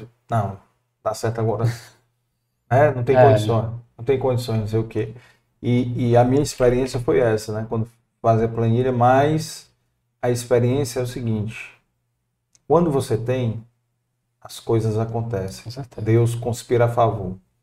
É, Então, você consegue um trabalho melhor, mulher também, consegue uma, sei lá, uma renda extra. Na verdade, você consegue é um gás extra. Com certeza. Um gás extra. É, porque na hora que você tem um pedacinho de carne ali dependendo de você, meu amigo, o seu gás é outro, né? Com certeza. Então, isso daí também é, é, é importante frisar. E, e, eu tenho um- amigos, né, que compartilhando aí a minha experiência aí dessa época, né, de começo de paternidade, né? Eu fui pai muito novo, eu fui pai com 25 anos, né? Com dois anos de casamento também, dois e pouco. Né? Eu fui pai com 25 e com 27. Né? Também não. Eu comecei com 28. É, fui pai com 25 e 27. E eu dizia para os meus amigos que não tinham filho ainda, a maioria nem não tinha filho, há muitos não eram nem casados. É, dizia, rapaz, cara, você só descobre o verdadeiro significado da palavra felicidade quando você é pai. Sim. Até então você acha que é feliz com aquela mulher, com a mulher da tua vida, viajando, né? Sim. Saindo, tudo. Não é. Não é. Sendo que você não sabe disso até ser pai, né? Com certeza. Então você só sabe realmente o significado. Isso é a minha definição, obviamente. Mas eu falava isso para uns amigos e, e al- alguns deles, né? Eu lembro demais. Um, um, dele, um deles me marcou muito e dizia: Rapaz, tu tá exagerando, cara. Tá exagerando, cara. Sou feliz, viajo com a mulher e tal. Não sei o que. Eu digo, tá bom, cara. Deixa. Quando você for, aí você, você me fala. Resultado: esse amigo teve gêmeos. Ele disse: Pai, tu tinha razão. Pois é. Quando você abre a porta de casa e vê um pinguinho, e no caso dele, dois pinguinhos de gente correndo, Correndo. com o sorriso maior do mundo pra você. É. Caramba, eu não mereço isso, mas eu tenho isso. É, precioso, assim. E, E vai tendo cada fase, você vai tendo experiências diferentes, né? E deixar no colégio é uma coisa que eu adorava, cara. Com certeza. Eu lembro os primeiros dias de aula dos dois, de deixar no colégio, entendeu? Então, eu sempre fui o pai que participativo que ia deixar no colégio, né? Então era, era muito bacana. E, e assim, como é que foi depois né, da partida do, do, do João Pedro? Como é que foi aí a cabeça de vocês? Como é que vocês procuraram ajuda aí, psicólogo, não sei, para poder trabalhar essa parte de vocês da perda, né? Porque eu falo isso até porque eu tive uma perda na minha família, né? Uma sobrinha que nasceu e morreu no parto, né? Mas por negligência médica, né? E aí não vou entrar aqui em detalhes, mas o médico é, não estava no hospital, a minha, a minha cunhada é, foi para o hospital porque rompeu a bolsa, né? E aí o médico demorou a chegar e não não dizia assim, né, para a equipe médica, não, equipe médica do hospital, né? Se o caso for de entrar, vai aí com o plantonista, né, do hospital. Porque tem hora que não, você não pode esperar o médico chegar, se o médico está longe, o médico está, sei lá, no interior, fora da cidade, alguma coisa. Então seria com a equipe médica do hospital, né? E aí houve o erro também do hospital, né? Foi um erro duplo do médico, que não tomou, né? E o pior é que o médico estava num evento, cara. Né? Assim, foi muito falta de profissionalismo. E mas infelizmente faleceu, né, a Maria, né, que é um anjinho nosso também, né, uma perda da família, que viveu um dia, né? Aliás, nasceu e morreu. E na verdade ela por ter perdido líquido, né, ela na, nasceu e morreu asfixiada. Deus. Né? Imagina a dona. É, e era toda Vocês. perfeitinha e isso marcou muito mais. Me marcou muito porque eu fiquei o velório todinho no lado do caixão dela, né? O caixãozinho, pequenininho. O velório dela, é... eu passei a noite toda, eu e meu outro irmão, porque o pai dela não tinha condições, né? Passamos a madrugada no, no lado do caixãozinho dela, então a gente via perfeita, sabe, cara? Perfeita, saúde perfeita. Mas infelizmente, é... aquela história, né? Algum algum propósito, né? Sim. Tem propósito. E como é que foi para vocês? Como é que foi depois aí, até a chegada do Bernardo, né? Que o Bernardo tem quatro anos, nasceu dois anos depois, não é isso? Um ano e meio. Um ano e meio? É. Na verdade, foi algo assim que é, todo mundo fala, ah, o João Pedro tinha uma, uma formação muito grave, mas a gente se preparou sempre para o melhor, a gente sempre se preparou para que ele fosse para casa, uhum. para gente a gente ter todas as dificuldades e, e, e tratar é, até o final. Então a gente sempre teve a esperança, a gente sempre teve o foco de, de que ele iria. Arrumado, o quarto dele foi perfeito, a Paula Arteta fez todo o quartinho. A gente fez enxoval, fez chá de, de, de bebê. No chá de bebê ninguém sabia, poucas pessoas sabiam, só os mais próximos, umas 70 pessoas. E é, a gente fez o quarto dele perfeito. Até uma coisa é, que não é natural, né? A gente iria para casa é, sem nosso filho nos três, 30 primeiros dias. Então era algo até. Mas a gente estava sempre se preparando para que ele chegasse em casa, para a gente poder cuidar dele. Então a gente foi pego de surpresa. A gente é, foi um golpe sufocante porque a gente nenhum momento esperava que ele fosse falecer. Quando deu no 33 dia que a gente passou por essa situação que eu, que eu falei, a gente foi pego de surpresa e foi aquela dor sufocante. E graças a Deus a gente não, pôde, não se preparou, graças a Deus a gente pôde viver intensamente os 33 dias dele, com esperança, com fé. E, e quando é, levou esse, esse golpe sufocante, que foi a perda dele, é, eu não sabia como se recuperar dessa dor. É, nem sabia se seria possível, porque era uma dor imensa. É, mas ao mesmo tempo eu senti uma, uma presença de Deus em algumas situações, dos abraços dos nossos familiares, amigos que foram para o hospital, centenas de abraços também no, no, no enterro, que foi muita gente para o enterro dele, e nos abraçaram, nos acolheram. Lógico que a dor era gigantesca, mas o Espírito Santo foi, foi mandando é, E ao mesmo tempo também a gente sentia o Espírito Santo cuidando da gente, como fala na Bíblia, né? É, que quando a gente não tem força para orar, o Espírito Santo intercede Uhum. com, com gemidos inexprimíveis. A gente sentia que a gente não sabia como, mas tinha um Deus sensível à nossa dor. Uhum. E mas o, o luto realmente é, é, eu falo que é uma dor selvagem, assim. Não há manual, não há é, é, como você é, é, passar por ele, não tem um, um roteiro, mas é, essa questão de saber que ele tinha um Deus sensível à minha dor e aos poucos ele foi é, é, nos tratando, nos curando nesse, nesse processo de cura que é o, que é o luto.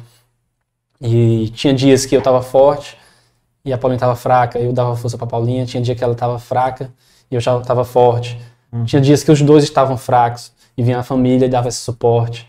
É, quando não era isso, a gente tinha um grupo na igreja que nos apoiava muito. É, a gente não teve acompanhamento médico, psicólogo, mas eu indico para que a pessoa tenha, porque realmente não foi fácil, foi um, um, um processo muito difícil, muito doloroso. É, Deus cuidou da, da, da, gente, em nenhum momento a gente é, é, não sentiu esse cuidado de Deus, mas é, Ele foi mandando é, é, cuidados de, de, outras, de várias formas, por meio de pessoas, por meio de, de, de, de músicas, de, de leituras que, que, que, a gente fazia. E no meio desse, desse processo de, de, de luta, a gente teve um processo difícil, que foi um processo de espera de tentativa de engravidar do nosso segundo filho. O médico inicialmente tinha dito para esperar seis meses, mas depois viu a nossa expectativa, nosso sonho, nosso desejo, liberou com dois meses. E a gente, com o João Pedro, foi muito rápido. A gente começou a conversar, no primeiro mês já viu o positivo. E é normal não vir no, no primeiro mês, é normal é, quando você está tentando engravidar demorar. Mas para a gente que tinha passado por essa perda e pelo, pelo desejo imenso de, de ter nosso segundo filho, de ter é, nosso bebê no colo, daquele sonho que de, de colocar um, um, um filho no colo, levar para casa. Uhum. Então, é, a cada negativo vinha aquelas frustrações, é, decepções, e todo mês se renovava a esperança e de novo negativo, e aquilo foi é, deixando esse processo de luto ainda mais difícil, uhum. ainda mais é, dolorido. E, e, a Paulinha se jogou muito mais do que eu nesse, nessa expectativa, né? Eu queria me resguardar e também protegê-la e tentava ao máximo é, é, ajudá-la e tudo que eu falava só é, atrapalhava. É, é, porque tem coisas que quando você está passando por uma situação, não adianta você é, falar como você falou, a gente tem que ter empatia. Uhum. E eu queria ajudar, tentando que ela não se jogasse por inteiro essa expectativa, uhum. mas ela já tava, já, já tinha se jogado, ela já estava é, é, entregue a essa, essa, esse processo de tentativa de engravidar. Eu falava para ela, não, vamos, é, vamos confiar em Deus, mas ela confiava em Deus, ela, ela só estava criando expectativa e a expectativa era, era frustrada a cada negativo. E foi um período que não é longo, comparado a, a, a muitos casais que passam é, até anos tentando engravidar, mas é, isso também é, é, é não há manual, não há é, tantos meses você tem que esperar, tantas é, algo que é, pouco falado uhum. esse processo de, de, tentativa de engravidar, mas também tem alguns lutos nele. Uhum. A cada mês você pode vivenciar um, um, uma dificuldade, um pequeno luto, ó, pequeno que eu estou falando aqui até, até pejorativo, um luto que de pessoa para pessoa é muito particular. Então foi, foi bem desafiador. E quando chegou o Dia das Mães, Dia das Mães de 2018, eu saberia que seria um, uma data muito difícil para Paulinha. Uhum. É, seria o primeiro Dia das Mães sem o João Pedro e sem o positivo. E eu queria fazer alguma coisa para poder reanimá-la, para poder até me aproximar novamente dela. E eu fiz um livrinho chamado Para a Mamãe, é, com fotos do João Pedro, como se fosse ele falando a história dele, de uma forma bem leve e, e, e bem, bem leve, em gratidão à mãe, uhum. de tudo que ela fez por ele, de tudo que ela, ela, ela sonhou e viveu com ele. Uhum. Isso, é, lógico que não, não, é, não, não, traria o João Pedro de volta, nem traria a felicidade que seria o positivo, mas reanimou a Paulinha, deixou ela feliz, o dia das mães dela um pouco mais feliz com essa homenagem e nos reaproximou. É, no, no, nos, nos trouxe um pouco mais de, de paz, de, de leveza para nossa relação. E um mês depois a gente teve o positivo do, do, do Bernardo, uhum. na, maior, na melhor fase depois do luto. A gente tinha meio que diminuído as expectativas e, e nos reaproximado, nos conectado. E Deus nos presenteou com esse, esse positivo. E foi uma alegria imensa. Toda a família ficou muito feliz, todos estavam esperando, todos estavam desejando, todos estavam orando por esse, esse positivo. E a gente viveu intensamente essa, essa fase de contar para cada um. A gente não contou hum. na rede social, foi cantado de, de um por um. É, forjava encontros o mais rápido possível, porque a gente queria, estava ansioso para contar para todo mundo. Então foi até intensa. Todos os dias a gente encontrava com, com, um, casal. com um casal diferente para poder contar e todo mundo é, com a maior alegria do mundo.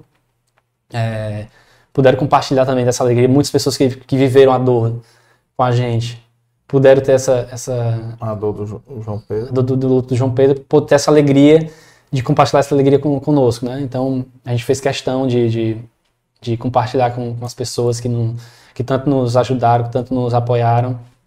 E foi maravilhoso, assim, essa, essa gravidez do, do, do Bernardo. É, muitos perguntam: ah, vocês iam para ultrassom com medo? Ah, a gente fala que sim, mas realmente não era pesado. Lógico que a gente tinha medo de viver novamente a mesma coisa, mas eu lembro de não ser pesado, a gente de ser leve, a gente ir para outra, a ultrassom de forma leve, para ver nosso filho. Cada ultrassom que passava, que ele via que ele estava bem, é, a gente ficava muito feliz e a gente pôde viver intensamente essa gravidez de forma leve e viver todos os sonhos que a gente, que a gente tinha com o João Pedro, não pôde viver com o Bernardo. Realizar, né? Cara? Realizar, mas sem criar essa expectativa em cima dele. É. João Pedro teve a história dele, é. teve a gente viveu intensamente a história dele, teve um propósito. Uhum. E o Bernardo tem a história dele. Né? Ele não veio para substituir. Ele tem, é, ele é singular, um ele é único. É. E lógico que a gente teve essa alegria é, maior do que se fosse o primeiro, porque a gente já tinha vivido o amor. Uhum mas sem, sem criar esse peso para ele. Uhum. E. Deixa eu contar uma outra coisa aqui que, que eu via na minha época, né? Alguns casais que tinham um filho ficavam pensando, cara, não vou ter outro filho porque eu não sei se eu vou amar a mesma coisa que eu amo esse. Já conheceu já a gente falando isso ou não? Já, já. Ah, não, não aguento. Eu acho que. Eu digo, cara. Aí eu já tinha dois, né? Eu dizia, cara, tu tá usando o sinal errado tu está usando o sinal de divisão. O sinal é multiplicação. Perfeito. Entendeu? Tu não vai dividir o amor, tu vai multiplicar o amor. Perfeito. Tu vai amar do mesmo jeito que tu ama um, tu vai amar dois, né? E em relação a filho, esse negócio de cada um é diferente, cara, filhos gêmeos são diferentes. Singulares, né? São singulares. Então, assim, o cara gosta de uma cor, outro não gosta de outro, um tosse para um time, outro tosse para o outro, um um é, é, espontâneo, outro é mais fechado, um é mais carinhoso, outro é mais frio. Então, cada filho é diferente. Não existe isso de você querer uniformizar, né? A única coisa que você pode uniformizar na vida dos filhos são os valores, né? Que você passa, né? Sim. Então, assim, mas o jeito, cada um tem, tem o seu, Sim, né? Tem o, tem o seu. Então, é, é bacana, cara, esse negócio. Rapaz, for deixar a paternidade aqui, a gente passa dois dias, três dias aqui falando aqui de, de cases, de, de, de experiências, Com né? Certeza. Porque é, cada um tem, tem sua bagagem, né? E aí, cara, tu, tu tem agora o Samuel há 25 dias, bicho, eu tô impressionado Samuel. que faz. Eu não sabia que já tava nesses. tão pouco tempo. É, como é que foi aí a, a expectativa, a chegada dele aí? Como é que está sendo a interação do Bernardo com ele? o Samuel também foi muito esperado, também foi muito desejado. A gente, quando o Bernardo tinha uns dois, três anos, já, já programava para ter o, o Samuel e começou a, a, a, tentar novamente e realmente teve outras. Depois eu, eu coloco no, no livro também que é, a gente passou por dificuldades parecidas, porque a gente queria uma expectativa gigante de ter nosso segundo filho. E é, não veio no nosso tempo, veio no tempo de Deus, novamente Deus queria nos, nos ensinar novamente a esperar e, e, e, e, ele foi muito desejado, muito esperado, esperado inclusive pelo, pelo Bernardo, o Bernardo pedia muito, queria muito ter um irmãozinho Uau. e uma irmãzinha depois quando ele, ele, ele soube dessa possibilidade de ter uma irmãzinha, ele falava muito de irmãzinha, mas o, o Bernardo apesar de, de, não, não saber como é que era na gravidez, ele já tinha um carinho gigantesco. Ele, e agora é, ele, tem, ele é muito carinhoso. Ele quer pegar, quer, quer beijar, quer. Até toda vez que sai de casa, que ele vai pro colégio. O Samuel muitas vezes está dormindo, ele, ele vai lá no becinho, puxa a mão e, e, e beija. Às vezes até acorda o, o, ah, o é. Samuel. É. quando a gente vai brigar, não vai brigar, porque o menino tá, tá fazendo é. carinho no, no irmão. É. Mas. É, o pessoal fala dos ciúmes, até agora não, não chegou nenhum, nenhum, nenhum ciúme gigantesco. Teve um momento que ele ele estava querendo brincar, que à noite ele brinca muito no, no, em casa e, e me chamou para brincar. E eu estava com, com, o Samuel e eu disse, não, vamos brincar nós três. Aí ele, não, mas ele é muito pequeno, ele vai atrapalhar a brincadeira. Foi o único momento mesmo que ele queria mas aquelas ter, brincadeiras de vai luta. Vai ter momento de ciúmes. Vai, vai estou esperando né, Não, esse vão momento. Ter, vão ter, isso aí faz parte também. A diferença, né? E assim, interessante que os meus, a diferença é, era... Aí é maior, né? Porque o Bernardo e o Samuel são quatro anos, né? Quatro anos e meio. Os meus são dois anos, dois anos e três meses a diferença deles. Então, quando eles eram pequenos, era grande a diferença. Sim, sim. Então foram crescendo, hoje em dia não é, são Nenhum. 14 e 16 anos, né? Tem diferença de turma, essas coisas, né? Que está em fases diferentes. Mas. próximo. Bom, eles hoje, a altura do mais novo é muito alta também, então eles estão quase a mesma altura, 1,70m e pouco.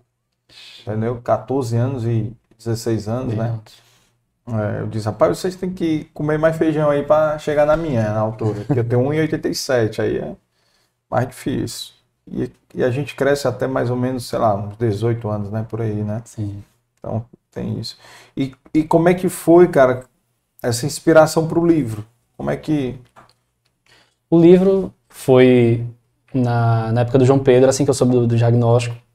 Hum. Eu comecei a escrever como forma mesmo de organizar meus pensamentos. Um diário, de, como se fosse, é, como um, se fosse diário. um diário. Eu, eu, eu, eu colocava os diagnósticos, colocava é, meus sentimentos, os sentimentos da Paulinha, é, que eu conversava via, com conversava ela. com ela, é, devocionais, uhum. É, minhas leituras, eu sempre gostei de, de, de, ler e escrever ao mesmo tempo, anotar, e isso me, me ajudou muito no, no, processo, em todo o processo. Eu colocar para fora no, no, e escrever é, sobre o que eu estava vivendo com, com o João Pedro, todas as dificuldades, todas as incertezas, e também é, coisas que Deus me ensinava por meio é, das nossas vivências, né? E experiências pessoais com Ele.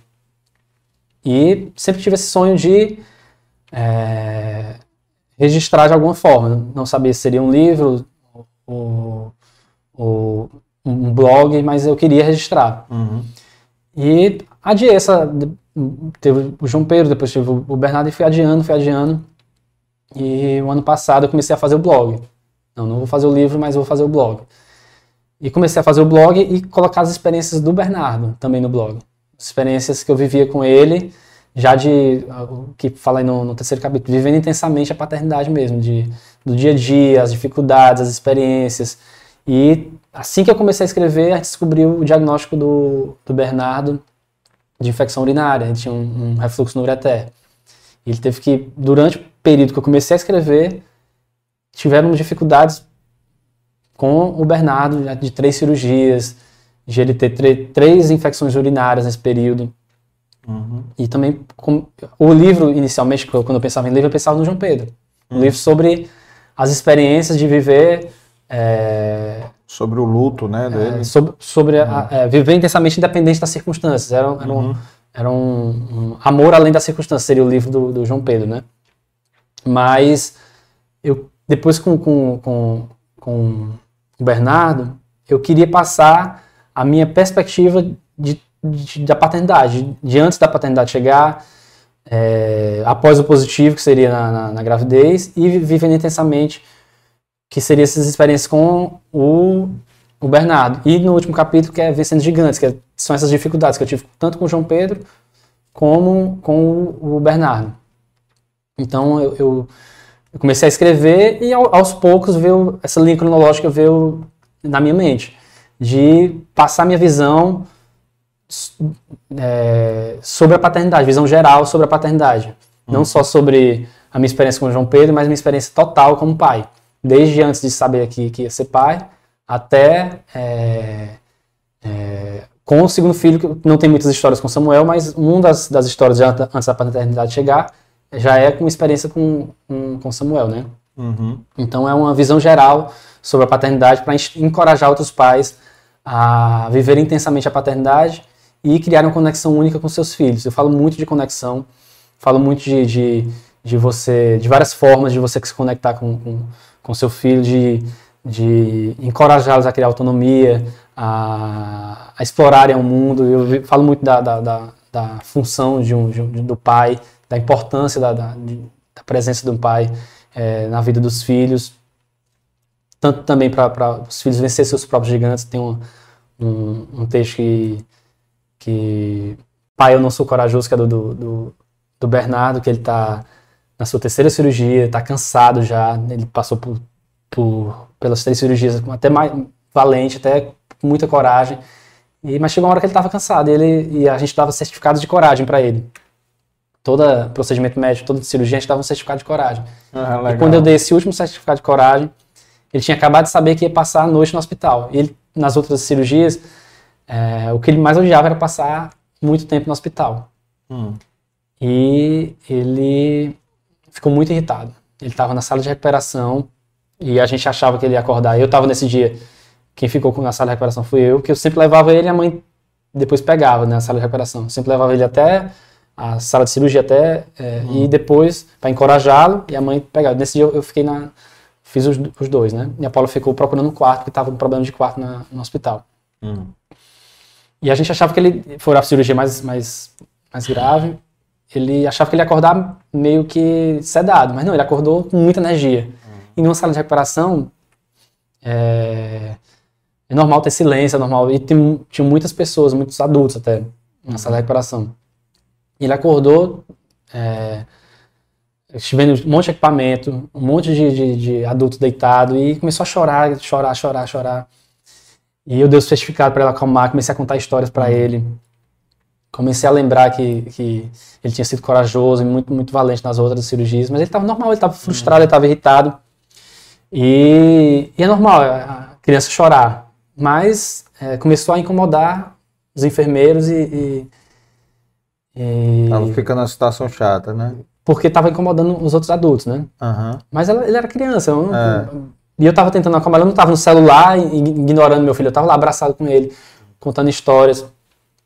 É, e aquilo também começou a, a, a- a- gerar um desconforto ali com, com os enfermeiros. E uma, uma enfermeira veio e, e perguntou: cadê a mãe?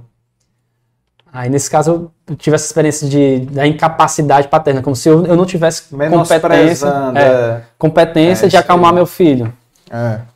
Só a mãe poderia acalmar É. e Isso é um preconceito que os pais sofrem, viu? o preconceito é, que eu já vivi não só nesse momento, mas esse momento foi, Vários. foi pior porque meu filho estava tava sofrendo, ele estava na terceira cirurgia, ele estava num, num lugar que era desconfortável para um adulto, imagina para uma criança. Uhum.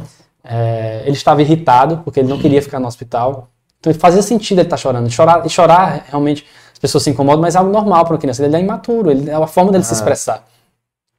E eu não queria que meu filho é, parasse chorar, eu queria que meu filho se acalmasse, que ele ficasse bem, que ele, ele parasse de sofrer. E eu, contando a história, mandei o certificado, ele, papai, não sou corajoso. Ele, ele só queria dizer que eu não quero, eu quero ir para casa. Aí eu disse, mas o médico não, não liberou, não chama o médico, ele queria, ele queria se livrar da, daquela, daquela situação. Mas enfim, ele se acalmou e eu comecei a contar a história que também tinha feito uma cirurgia quando era pequeno e também não gostava de hospital. É, eu tinha feito uma cirurgia parecida, que era uma hérnia, e falei para ele, papai também teve medo, papai também não gostava de hospital. Uhum. Aí, mas lembro que, que o papai tem uma cicatriz aqui, papai bateu a cabeça no, quando jogava basquete, do outro lado tem outra cicatriz aqui, também bateu a cabeça e teve que ir para o hospital. E aos poucos eu fui perdendo esse medo do hospital, aos poucos é, fui vendo que o hospital é um lugar que as pessoas vêm para ser cuidadas, que, que é uma coisa que é necessária, mas eu também tive medo. E aos poucos ele foi, foi, foi entendendo.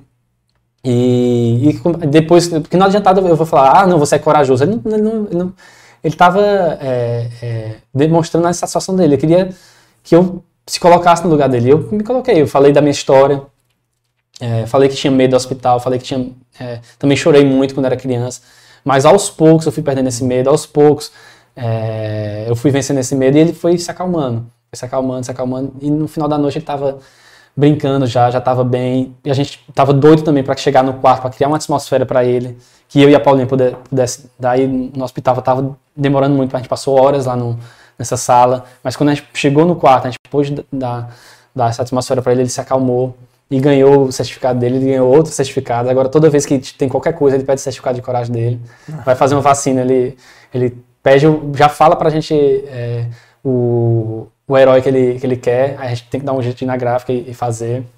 Hum. Mas é isso. É, O certificado de coragem é, é com um herói do, dos quadrinhos. É, ele, né? ele, tem- ele escolhe o, o, o herói, se é o Batman, a gente vai fazer vacina, tem que fazer o certificado de coragem dele. Aí ele, lógico, ele vai, vai, vai chorar por causa que dói, né?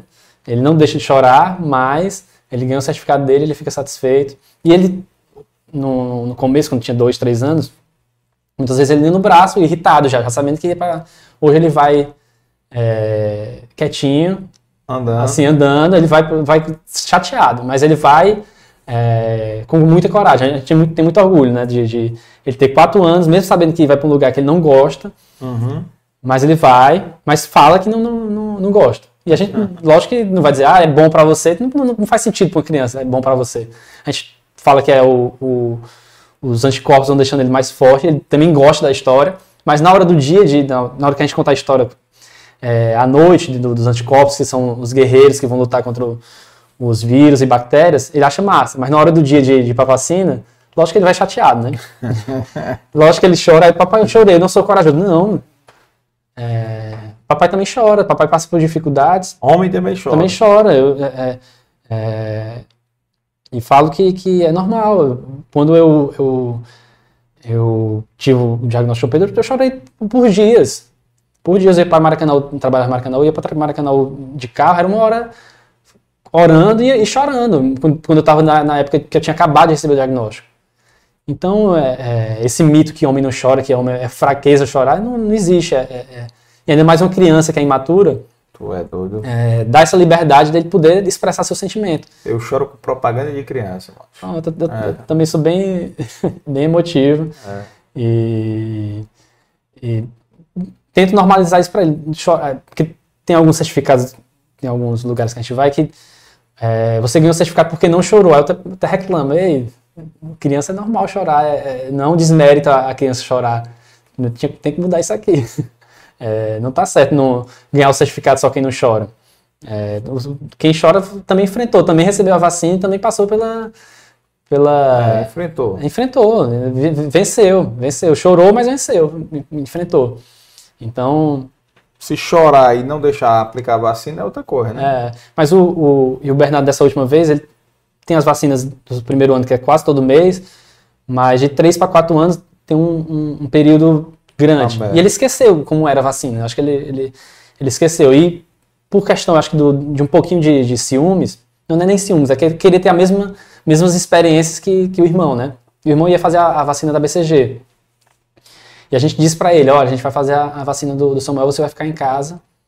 E eu e a sua mãe vamos levar o Samuel pra tomar vacina. Ele, não. Falta alguma vacina eu tomar? Aí eu perguntei pra Paulinha, falta, de 4 anos e meio. Eu quero também tomar. Aí eu, bora, já que ele tá querendo, eu vou levar. Aí levei. E ele chegou lá, entusiasmado. A, a, a Paula voltou dizendo, não, não tem a vacina do Bernardo. Aí ele ficou irritado. Ele, não, eu quero tomar, o Samuel vai tomar, eu vou tomar então, também. Tem que tomar, não sei o quê, vamos para outro lugar. É, aí sei que depois a gente descobriu que tinha. Aí chegou na sala, ele tomou a vacina é, por conta própria. Ou seja, ele, lógico que depois que ele chorou, que recebeu, ele chorou, né? E depois até falou pra mim, ah, você me enganou, você não falou que doía. Eu, não, meu filho, eu falei que doía, só que você tinha esquecido que, que doía. Mas é uma dor pequenininha e, e passa rápido. E realmente passou bem rapidinho. E depois ele já estava pulando, já estava feliz de novo e ganhou, exigiu o certificado que não estava pronto, porque a gente não sabia que ele tomava vacina naquele dia. Tinha o certificado do, que a gente tinha que fazer do Samuel e começou a, a fazer o dele. Ele escolheu do Power Rangers e a gente teve que dar um jeito de, de, Fazer de imprimir, depois. mesmo com o recém-nascido em casa, tive que ir na gráfica e correr atrás do certificado dele. Bacana, bacana. Só para quem está em casa aí, quem está ouvindo a gente aí, é, o, o livro, né, que eu já mostrei, né, de braços bem abertos, é, ele é dividido em capítulos, né? E aí o capítulos é, os capítulos, o primeiro é antes da paternidade chegar, né, que falar para a esposa quando forem tentantes, né? É, eu falo de muitas experiências como tentantes. É, qual, é, qual a importância de extrair o melhor da sua esposa, a ordem correta das coisas. Bem legal, cara. Assim, é, a didática tua aqui foi. Aí o segundo capítulo, após o positivo, né? Sabendo, né, que vai ser pai. A- Na experiência na gravidez, como ser Na pai, gravidez. como viver intensamente a paternidade. Porque você vive como pai durante nove meses sem ter no teu braço, né? Sim, é normal a ficha cair depois que o filho nasce, mas você É. pode participar, porque é, tem uma frase que, que É porque assim, a ficha cai na barriga, certo? sim, Mas quando nasce, É muito é, mais, é, é, exponencial. é, eu falo que, que na, na gravidez, a, a gravidez do homem na, é, na cabeça, ele tem É. que decidir É. viver intensamente aquilo ali, Exato. se aproximar da esposa, é, participar de tudo. É, Porque normalmente, viu, pessoal, a esposa reclama um pouquinho mais, né? é, das coisas, então, né? Os hormônios, tem É, a mudança no corpo, com Um certeza. pouquinho mais assim, ó. desse tamanho aqui. Mais ou menos isso, né? E aí depois, quando nasce, né, que é o capítulo aqui, vivendo intensamente a paternidade, né, que é o, é o, digamos que é o, o principal capítulo. principal, né? É. Que é, é onde a ficha cai, né? Isso, as vivências, as experiências É. com, com os filhos. E você começa, é, e você começa a, a cair. Depois disso, você começa a cair ficha dos nossos pais, né? Sim, sim, com certeza. É, Entender mais. entende né? totalmente coisas que, que a gente A gente não entendia, não né, reclamava. E entende o amor que, É. e a dedicação que eles tiveram conosco, as dificuldades que eles passaram. A gente É. passa até a humanizar mais o- os nossos pais, né? É. É. Falando, falando do preconceito, né, que, que os pais hoje em dia sofrem, né, que tu deu exemplo aí, né, que a enfermeira estava procurando a mãe, porque, Sim. assim, só quem pode acalentar os filhos é a mãe, né? Sim. Ela quer dizer com isso. É, hoje em dia, a geração de pais é muito diferente da geração dos nossos pais, dos avós da gente, entendeu? Porque era outro, outro contexto total. Sim. né? Hoje em dia, os pais, pelo menos ah, os que eu converso, os que eu vejo na minha família, são pais muito mais participativos. São pais que vão deixar ir buscar, às vezes, na escola, que vão levar para as atividades extra, né, curriculares. Né? Então, assim, são pais que realmente participam de uma maneira mais, mais presente. Por exemplo, os meus pais até meu pai ia deixar, ia me deixar. Minha lembrança, eu não, eu não tenho nenhuma lembrança do meu pai me pegando no colégio. Sim. Só tenho uma lembrança do meu pai me deixando, porque ele trabalhava cedo, ele levava a gente. Ele é médico, então ia trabalhar no hospital e levava a gente. Muitas vezes eu chegava muito cedo no colégio. É, a aula era 7 e 10, 7 e 15, eu chegava Primeiro no colégio chegar. 6 e meia, cara. 6 e meia, 6 e 40, entendeu? Eu chegava na escola cedo. E buscar era minha mãe, normalmente, então assim, tinha, tinha essa relação, né? E hoje em dia eu acho que os pais são muito mais participativos, fazem atividades extras, né? Eu acho. Eu, por exemplo, eu aprendi a jogar beach tennis por causa do meu filho. né? Então, porque meu filho começou a jogar e eu comecei a jogar para jogar com ele, então Aí ele jogou muito já, foi inclusive é, campeão cearense sub-14 em 2019, então bem legal. E voltou a jogar agora, parou durante a pandemia, né? Voltou a jogar agora. Então, esse viver intensamente a paternidade é um realmente é um e eu falo para todos os meus amigos que são pais, viram pais agora que estão tendo um outro filho, agora eu digo rapaz, aproveita. Aproveita. Enquanto criança, amigo, no elevador de cara aproveita, porque isso aí passa ligeiro. Com certeza. Passa ligeiro. Então, tu vê as fases do, do Bernardo, ele vai mudando, né, já? Com certeza, passa muito rápido. Passa ligeiro, né, cara? Daqui a pouco, até sete anos ele fica perto da gente, viu? Depois de sete, é- oito anos, ele sai pai, deixa eu... Aí, aí, daí, adolescência então, meu amigo, aí já, a gente sabe como era, né? A nossa época. Aí o capítulo 4, ensinando pelo exemplo, né? Aí eu, nesse capítulo, eu falo muito das experiências que eu tive com meu pai e algumas Uhum. experiências também que Deus foi me ensinando. É, E, e um capítulo curto, mas eu acho bem importante, porque eu mostro muito, algumas experiências que eu tive com, com meu pai e que me ensinaram bastante. Que, que eu só fui aprender o, o motivo e, e, e a importância daquele ato depois que eu fui pai. Então, é, algo que me marcou na época, mas eu não sabia o porquê. Saber para que que servia. É, mas hoje sendo pai eu vi porquê daquela situação. Por exemplo, dessa, tem um texto aí, como amar o filho péssimo em física. eu é, sempre gostei de história, geografia, sempre fui de, de humanas, né? Mas física e química para mim era, era uma dificuldade enorme. É, além de não ser bom, eu, eu não gostava. E meu pai é engenheiro civil e amava física, amava é, matemática, Matemática. exatas e era craque nisso. é, é, é, sempre foi muito estudioso. Então eu, eu- eu pensava naquela cabeça de adolescente, né? Como meu pai vai, vai amar um filho que, que odeia física? E cheguei para ele com o primeiro boletim de física, né? Aquele impacto de, de chegar com um boletim bem vermelho mesmo, de numa matéria que ele é- é- era, era craque. E esperar a bronca, né? Esperar que, que eu fosse receber uma, uma, uma bronca. E a primeira coisa que ele fez foi pegar a apostila. Eu peguei, trouxe a apostila e ele começou a fazer questão, começou a fazer questão, começou a fazer questão. E eu não eu esperando a bronca ainda. E nada. A gente passou a noite toda fazendo questão, até mais de meia-noite. Aí no outro dia eu falei pro meu amigo, não, eu também tô mal e fiz, eu vou lá, bora lá pra casa, meu pai faz questão. E ele começou a fazer questão com- comigo e com meu amigo. E a gente passou a noite. Depois, na minha casa, virou um grupo de estudo de, física. Meus amigos todinho, meu pai ensinando. Ah. Então, é, Qual era a idade isso? com 11, 12, não, acho que mais, de, acho que é 13 anos que começaram a ter física, um pouco menos, 12 anos. Mas é, aquilo não me fez virar um craque em física, amar física. É, comecei a tirar nota para passar e continuei não gostando.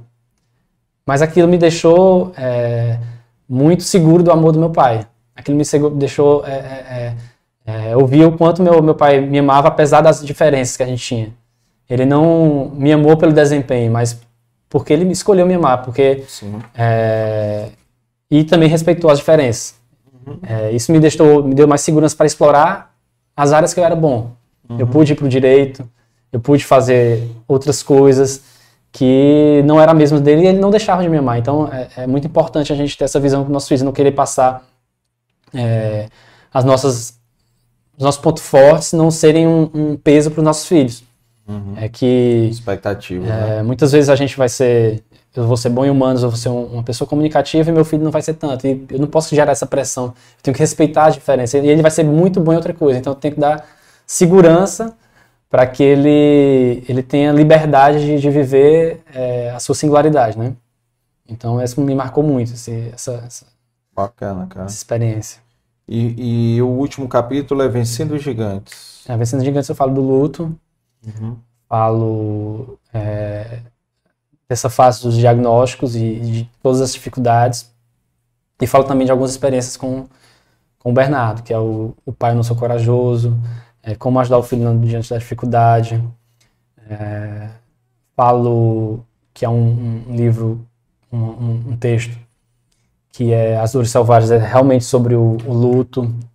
Aí descobri, é o que eu descobri na, na, na UTI com, com, com, com o João Pedro, as experiências que a gente teve, que apesar de, de, de a gente não ter tido as experiências que a gente teve com o Bernardo, de viver intensamente os cuidados, a gente pôde é, ser pai nos pequenos gestos, numa troca de, de, de, de pomada, no, no, é, no, nos pequenos cuidados. Então a gente, hum. é, a gente vive intensamente, independente de, de, da circunstância. Você viver plenamente cada segundo, cada dia, é, independente das suas circunstâncias. Isso, a vivência na UTI no, nos fez ter essa sensibilidade, né? Hum. E dar valor a, a pequenas coisas, coisas simples que a gente pôde viver com o Bernardo por causa do João Pedro, desses ensinamentos com o João Pedro, né? A gente é. aprendeu com o João Pedro. Tudo que a gente aprende com o filho, a gente usa no outro, né? Com certeza. Inclusive coisas que a gente não fez. Os erros também. É, né? Por exemplo, eu tenho certeza que tu vai lembrar de muita coisa que tu vai fazer com o Samuel que tu não fez com o Bernardo. Com certeza. Entendeu? Então, assim, é, é normal, né? Que é a questão da experiência, né? Porque você vive hoje com o Bernardo coisa que você não viveu com o João Pedro. Sim.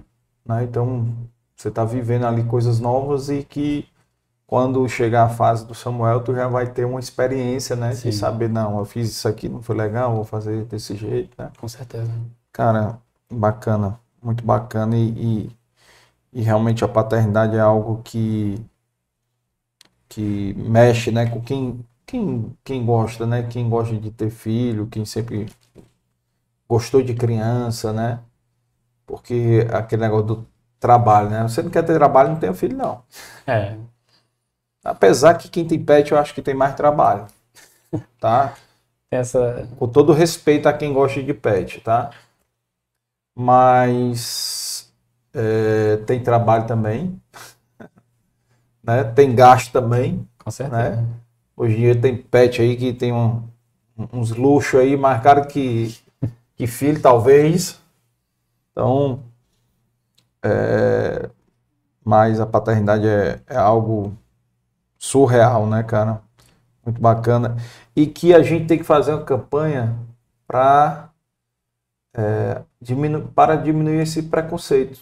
Com certeza, da incapacidade paterna. Né? Da incapacidade paterna. Nós né? somos... que, todo, que, o pai é incapaz, capaz é a, é a mãe, né? E da importância também, né? muitas vezes é, falam muito da, da ausência como uma, uma crítica, uhum. mas é, quando falam da presença não falam da importância. É. Então você, a gente tem que falar é, que a presença do pai é muito importante. Sim. A complementariedade entre o pai e a mãe vão, vão ser cruciais para o desenvolvimento emocional dos filhos de forma saudável. Uhum. Então, a presença do pai é muito importante para o filho criar segurança para explorar o mundo, para descobrir e explorar o mundo. Uhum. É, é, o pai que vai, vai, vai primeiro mostrar a criança o mundo, vai, vai é, encorajar a criar autonomia.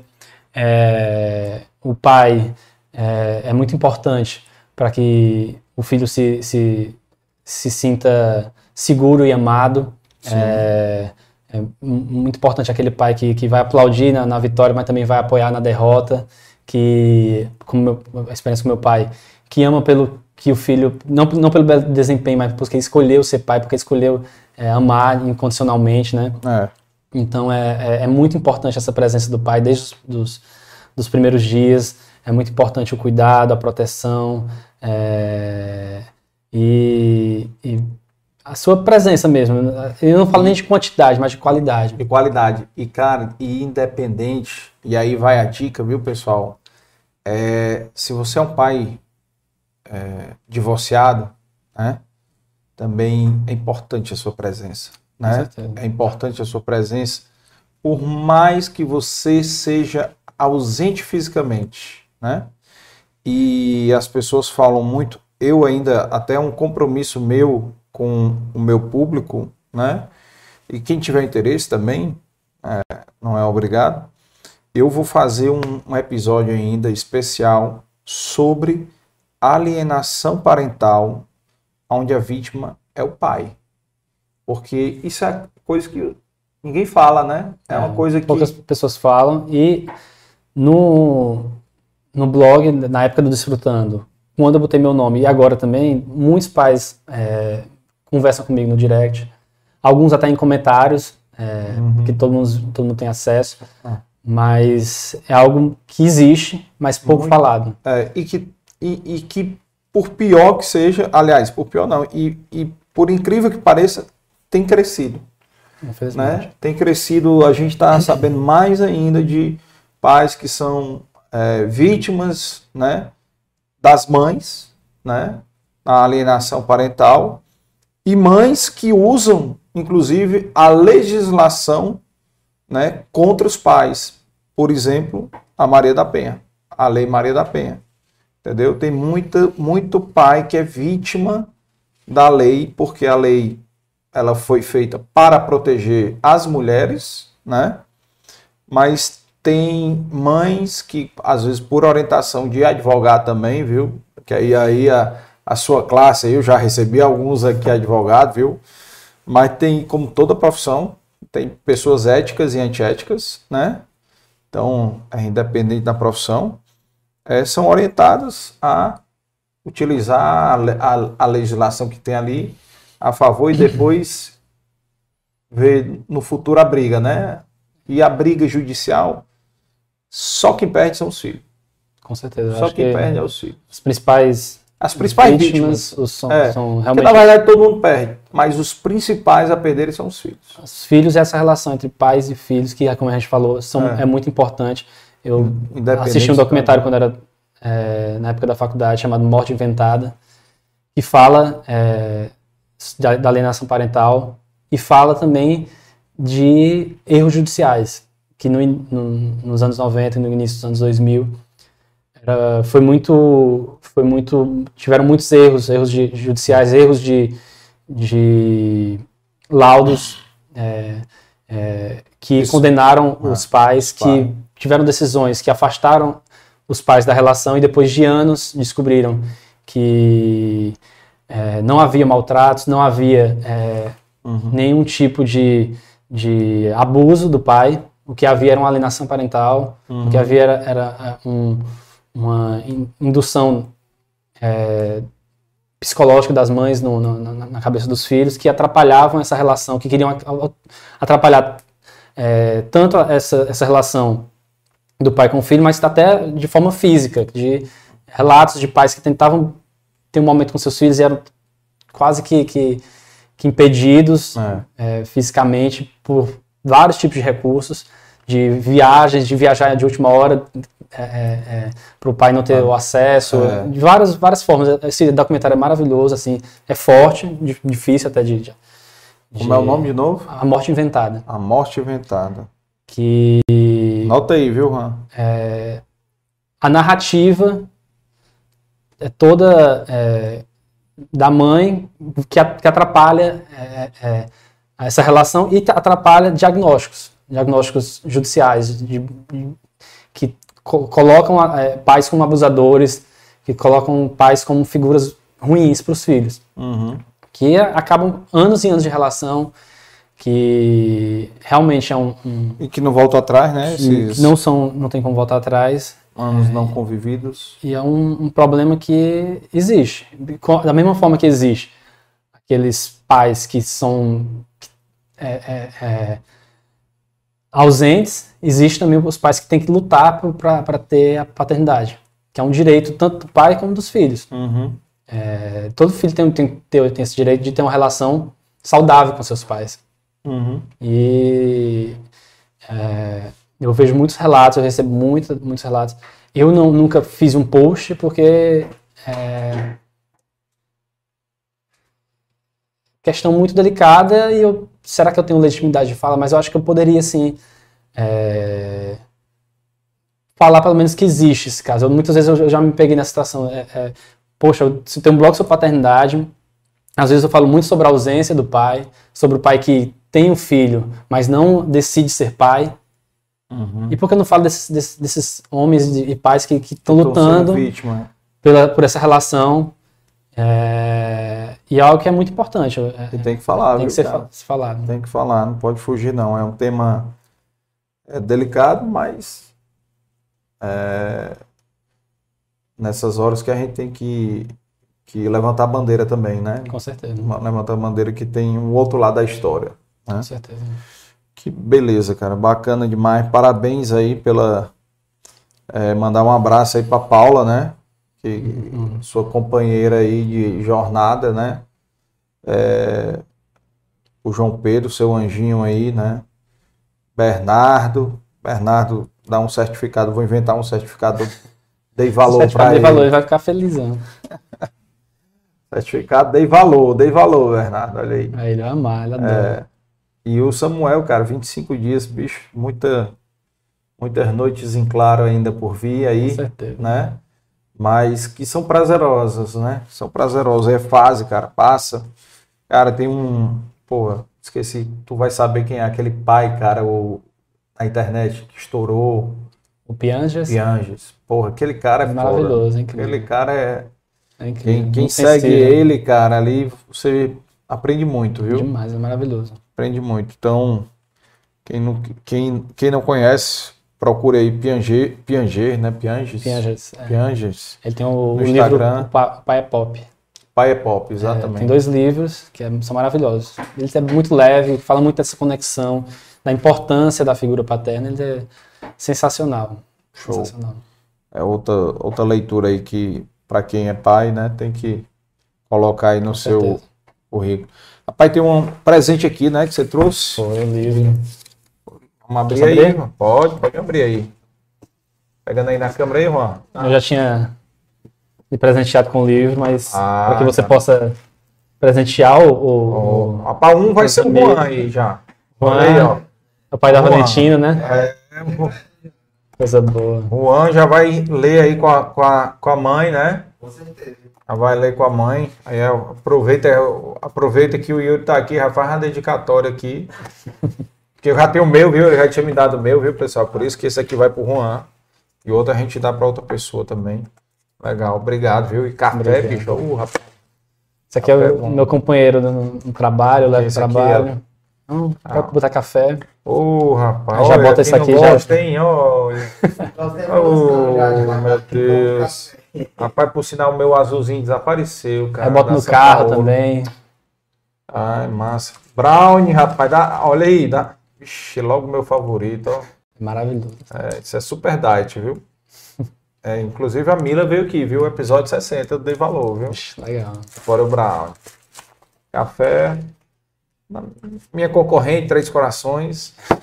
Ainda não veio não aqui, mas bacana. E para você tem um biscoitozinho da Brié, você levar para comer com a Paula. Obrigado. Não sei se vocês deixam o Bernardo comer, né? Não, ele come, sim. Doce. Ama. E uma caneca eu dei valor. certo? Que Pra honra. você. Olha aí, ó. Obrigado. Essa caneca aí não é, não é qualquer um que tem, não. É só 266. né, Juan? Uau, Aí. linda. E é uma frase nova, viu? Tá estreando frase nova aí. Uma coisa certa nos negócios. Você e todos ao seu redor irão cometer erros. Muito bom. E não é só nos negócios, né?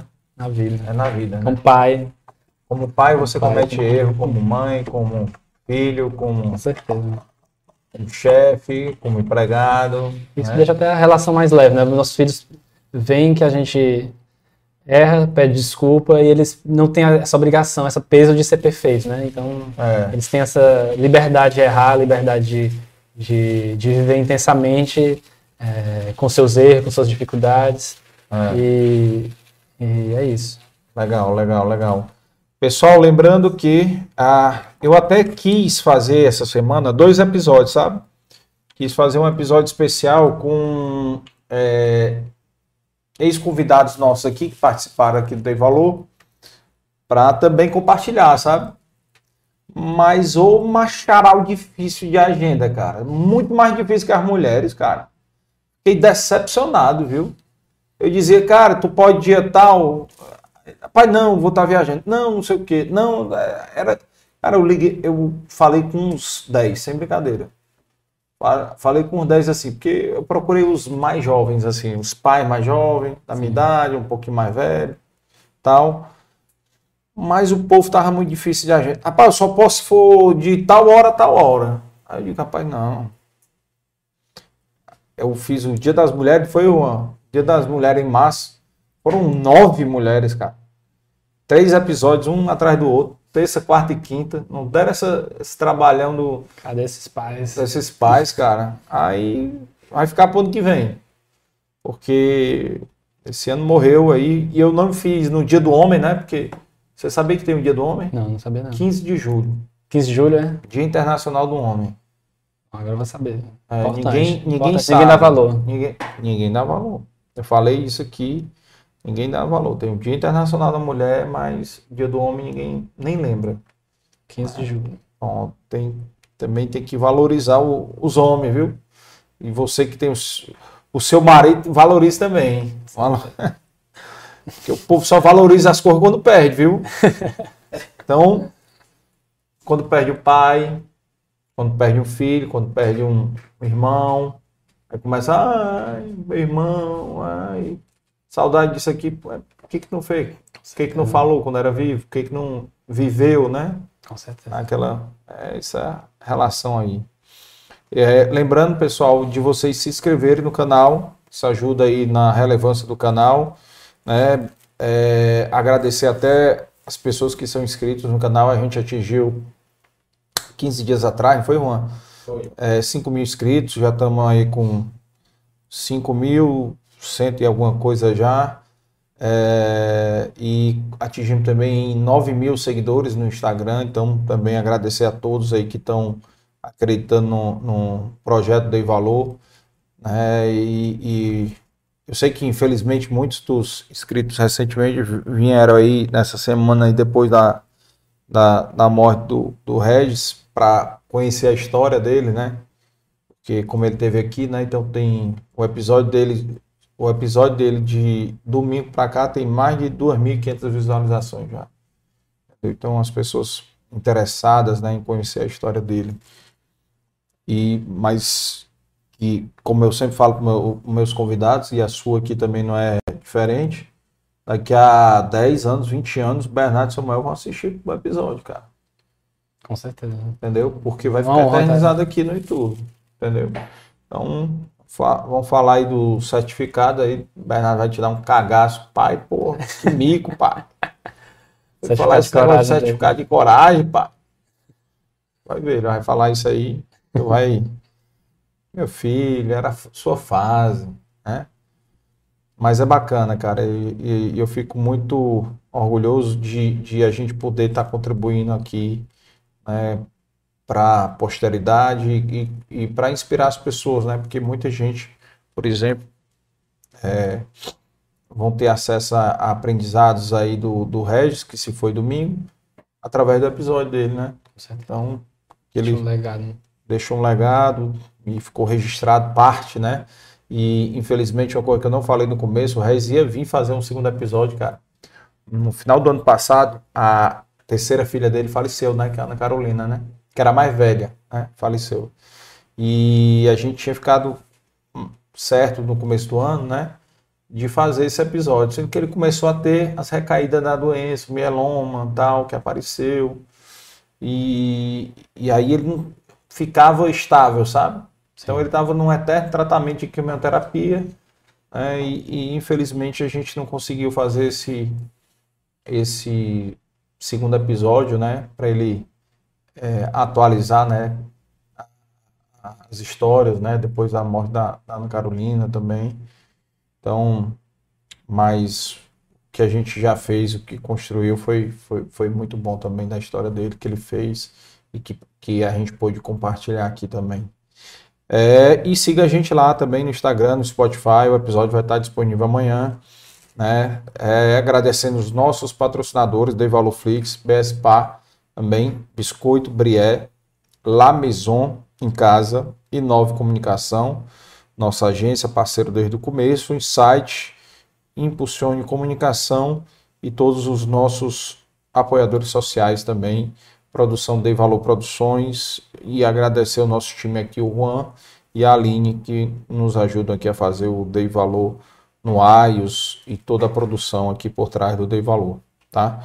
E, e amigo Yuri, obrigado demais por você ter vindo. Obrigado pelo convite, uma honra participar. É um episódio especial, cara. Falar sobre paternidade é muito bom para mim. Também gosto muito, né?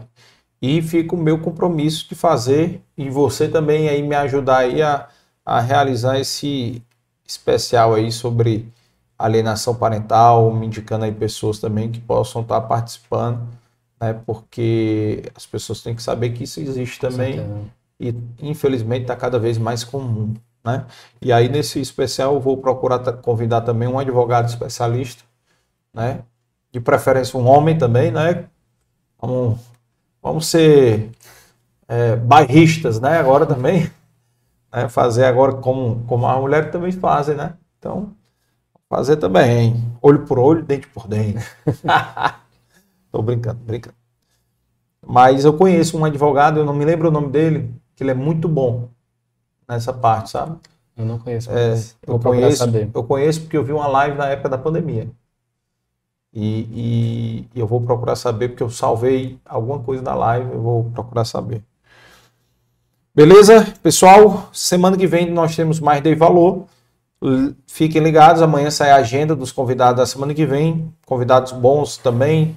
Toda semana a gente traz convidados bons que trazem história legal. Hoje nós tivemos um episódio especial sobre paternidade, dia dos pais, né? Bem bacana, né? A gente conhecer a história e conhecer as experiências, trocar experiência, porque é, paternidade ela também é um, um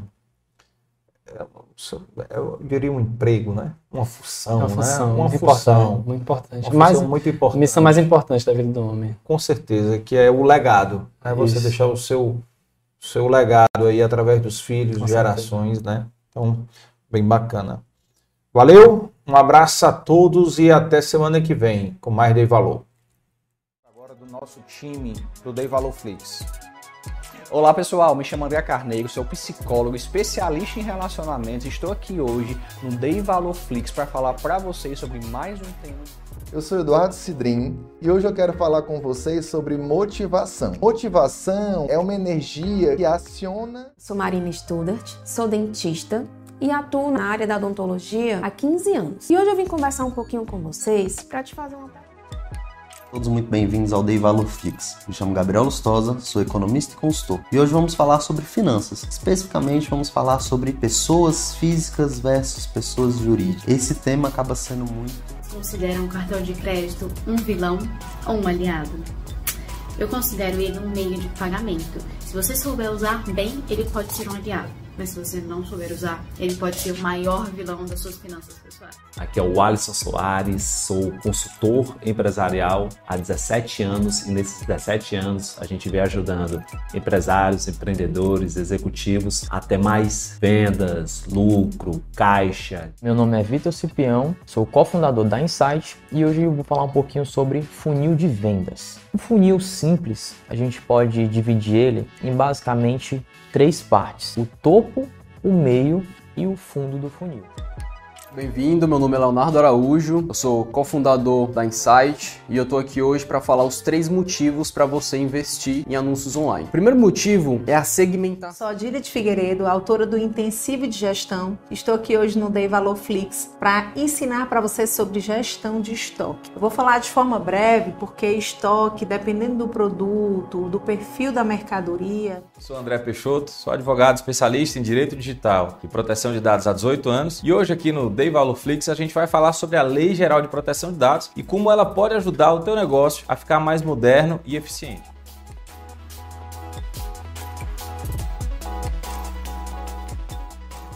Venha conhecer esse mundo do Dei Valor Flix.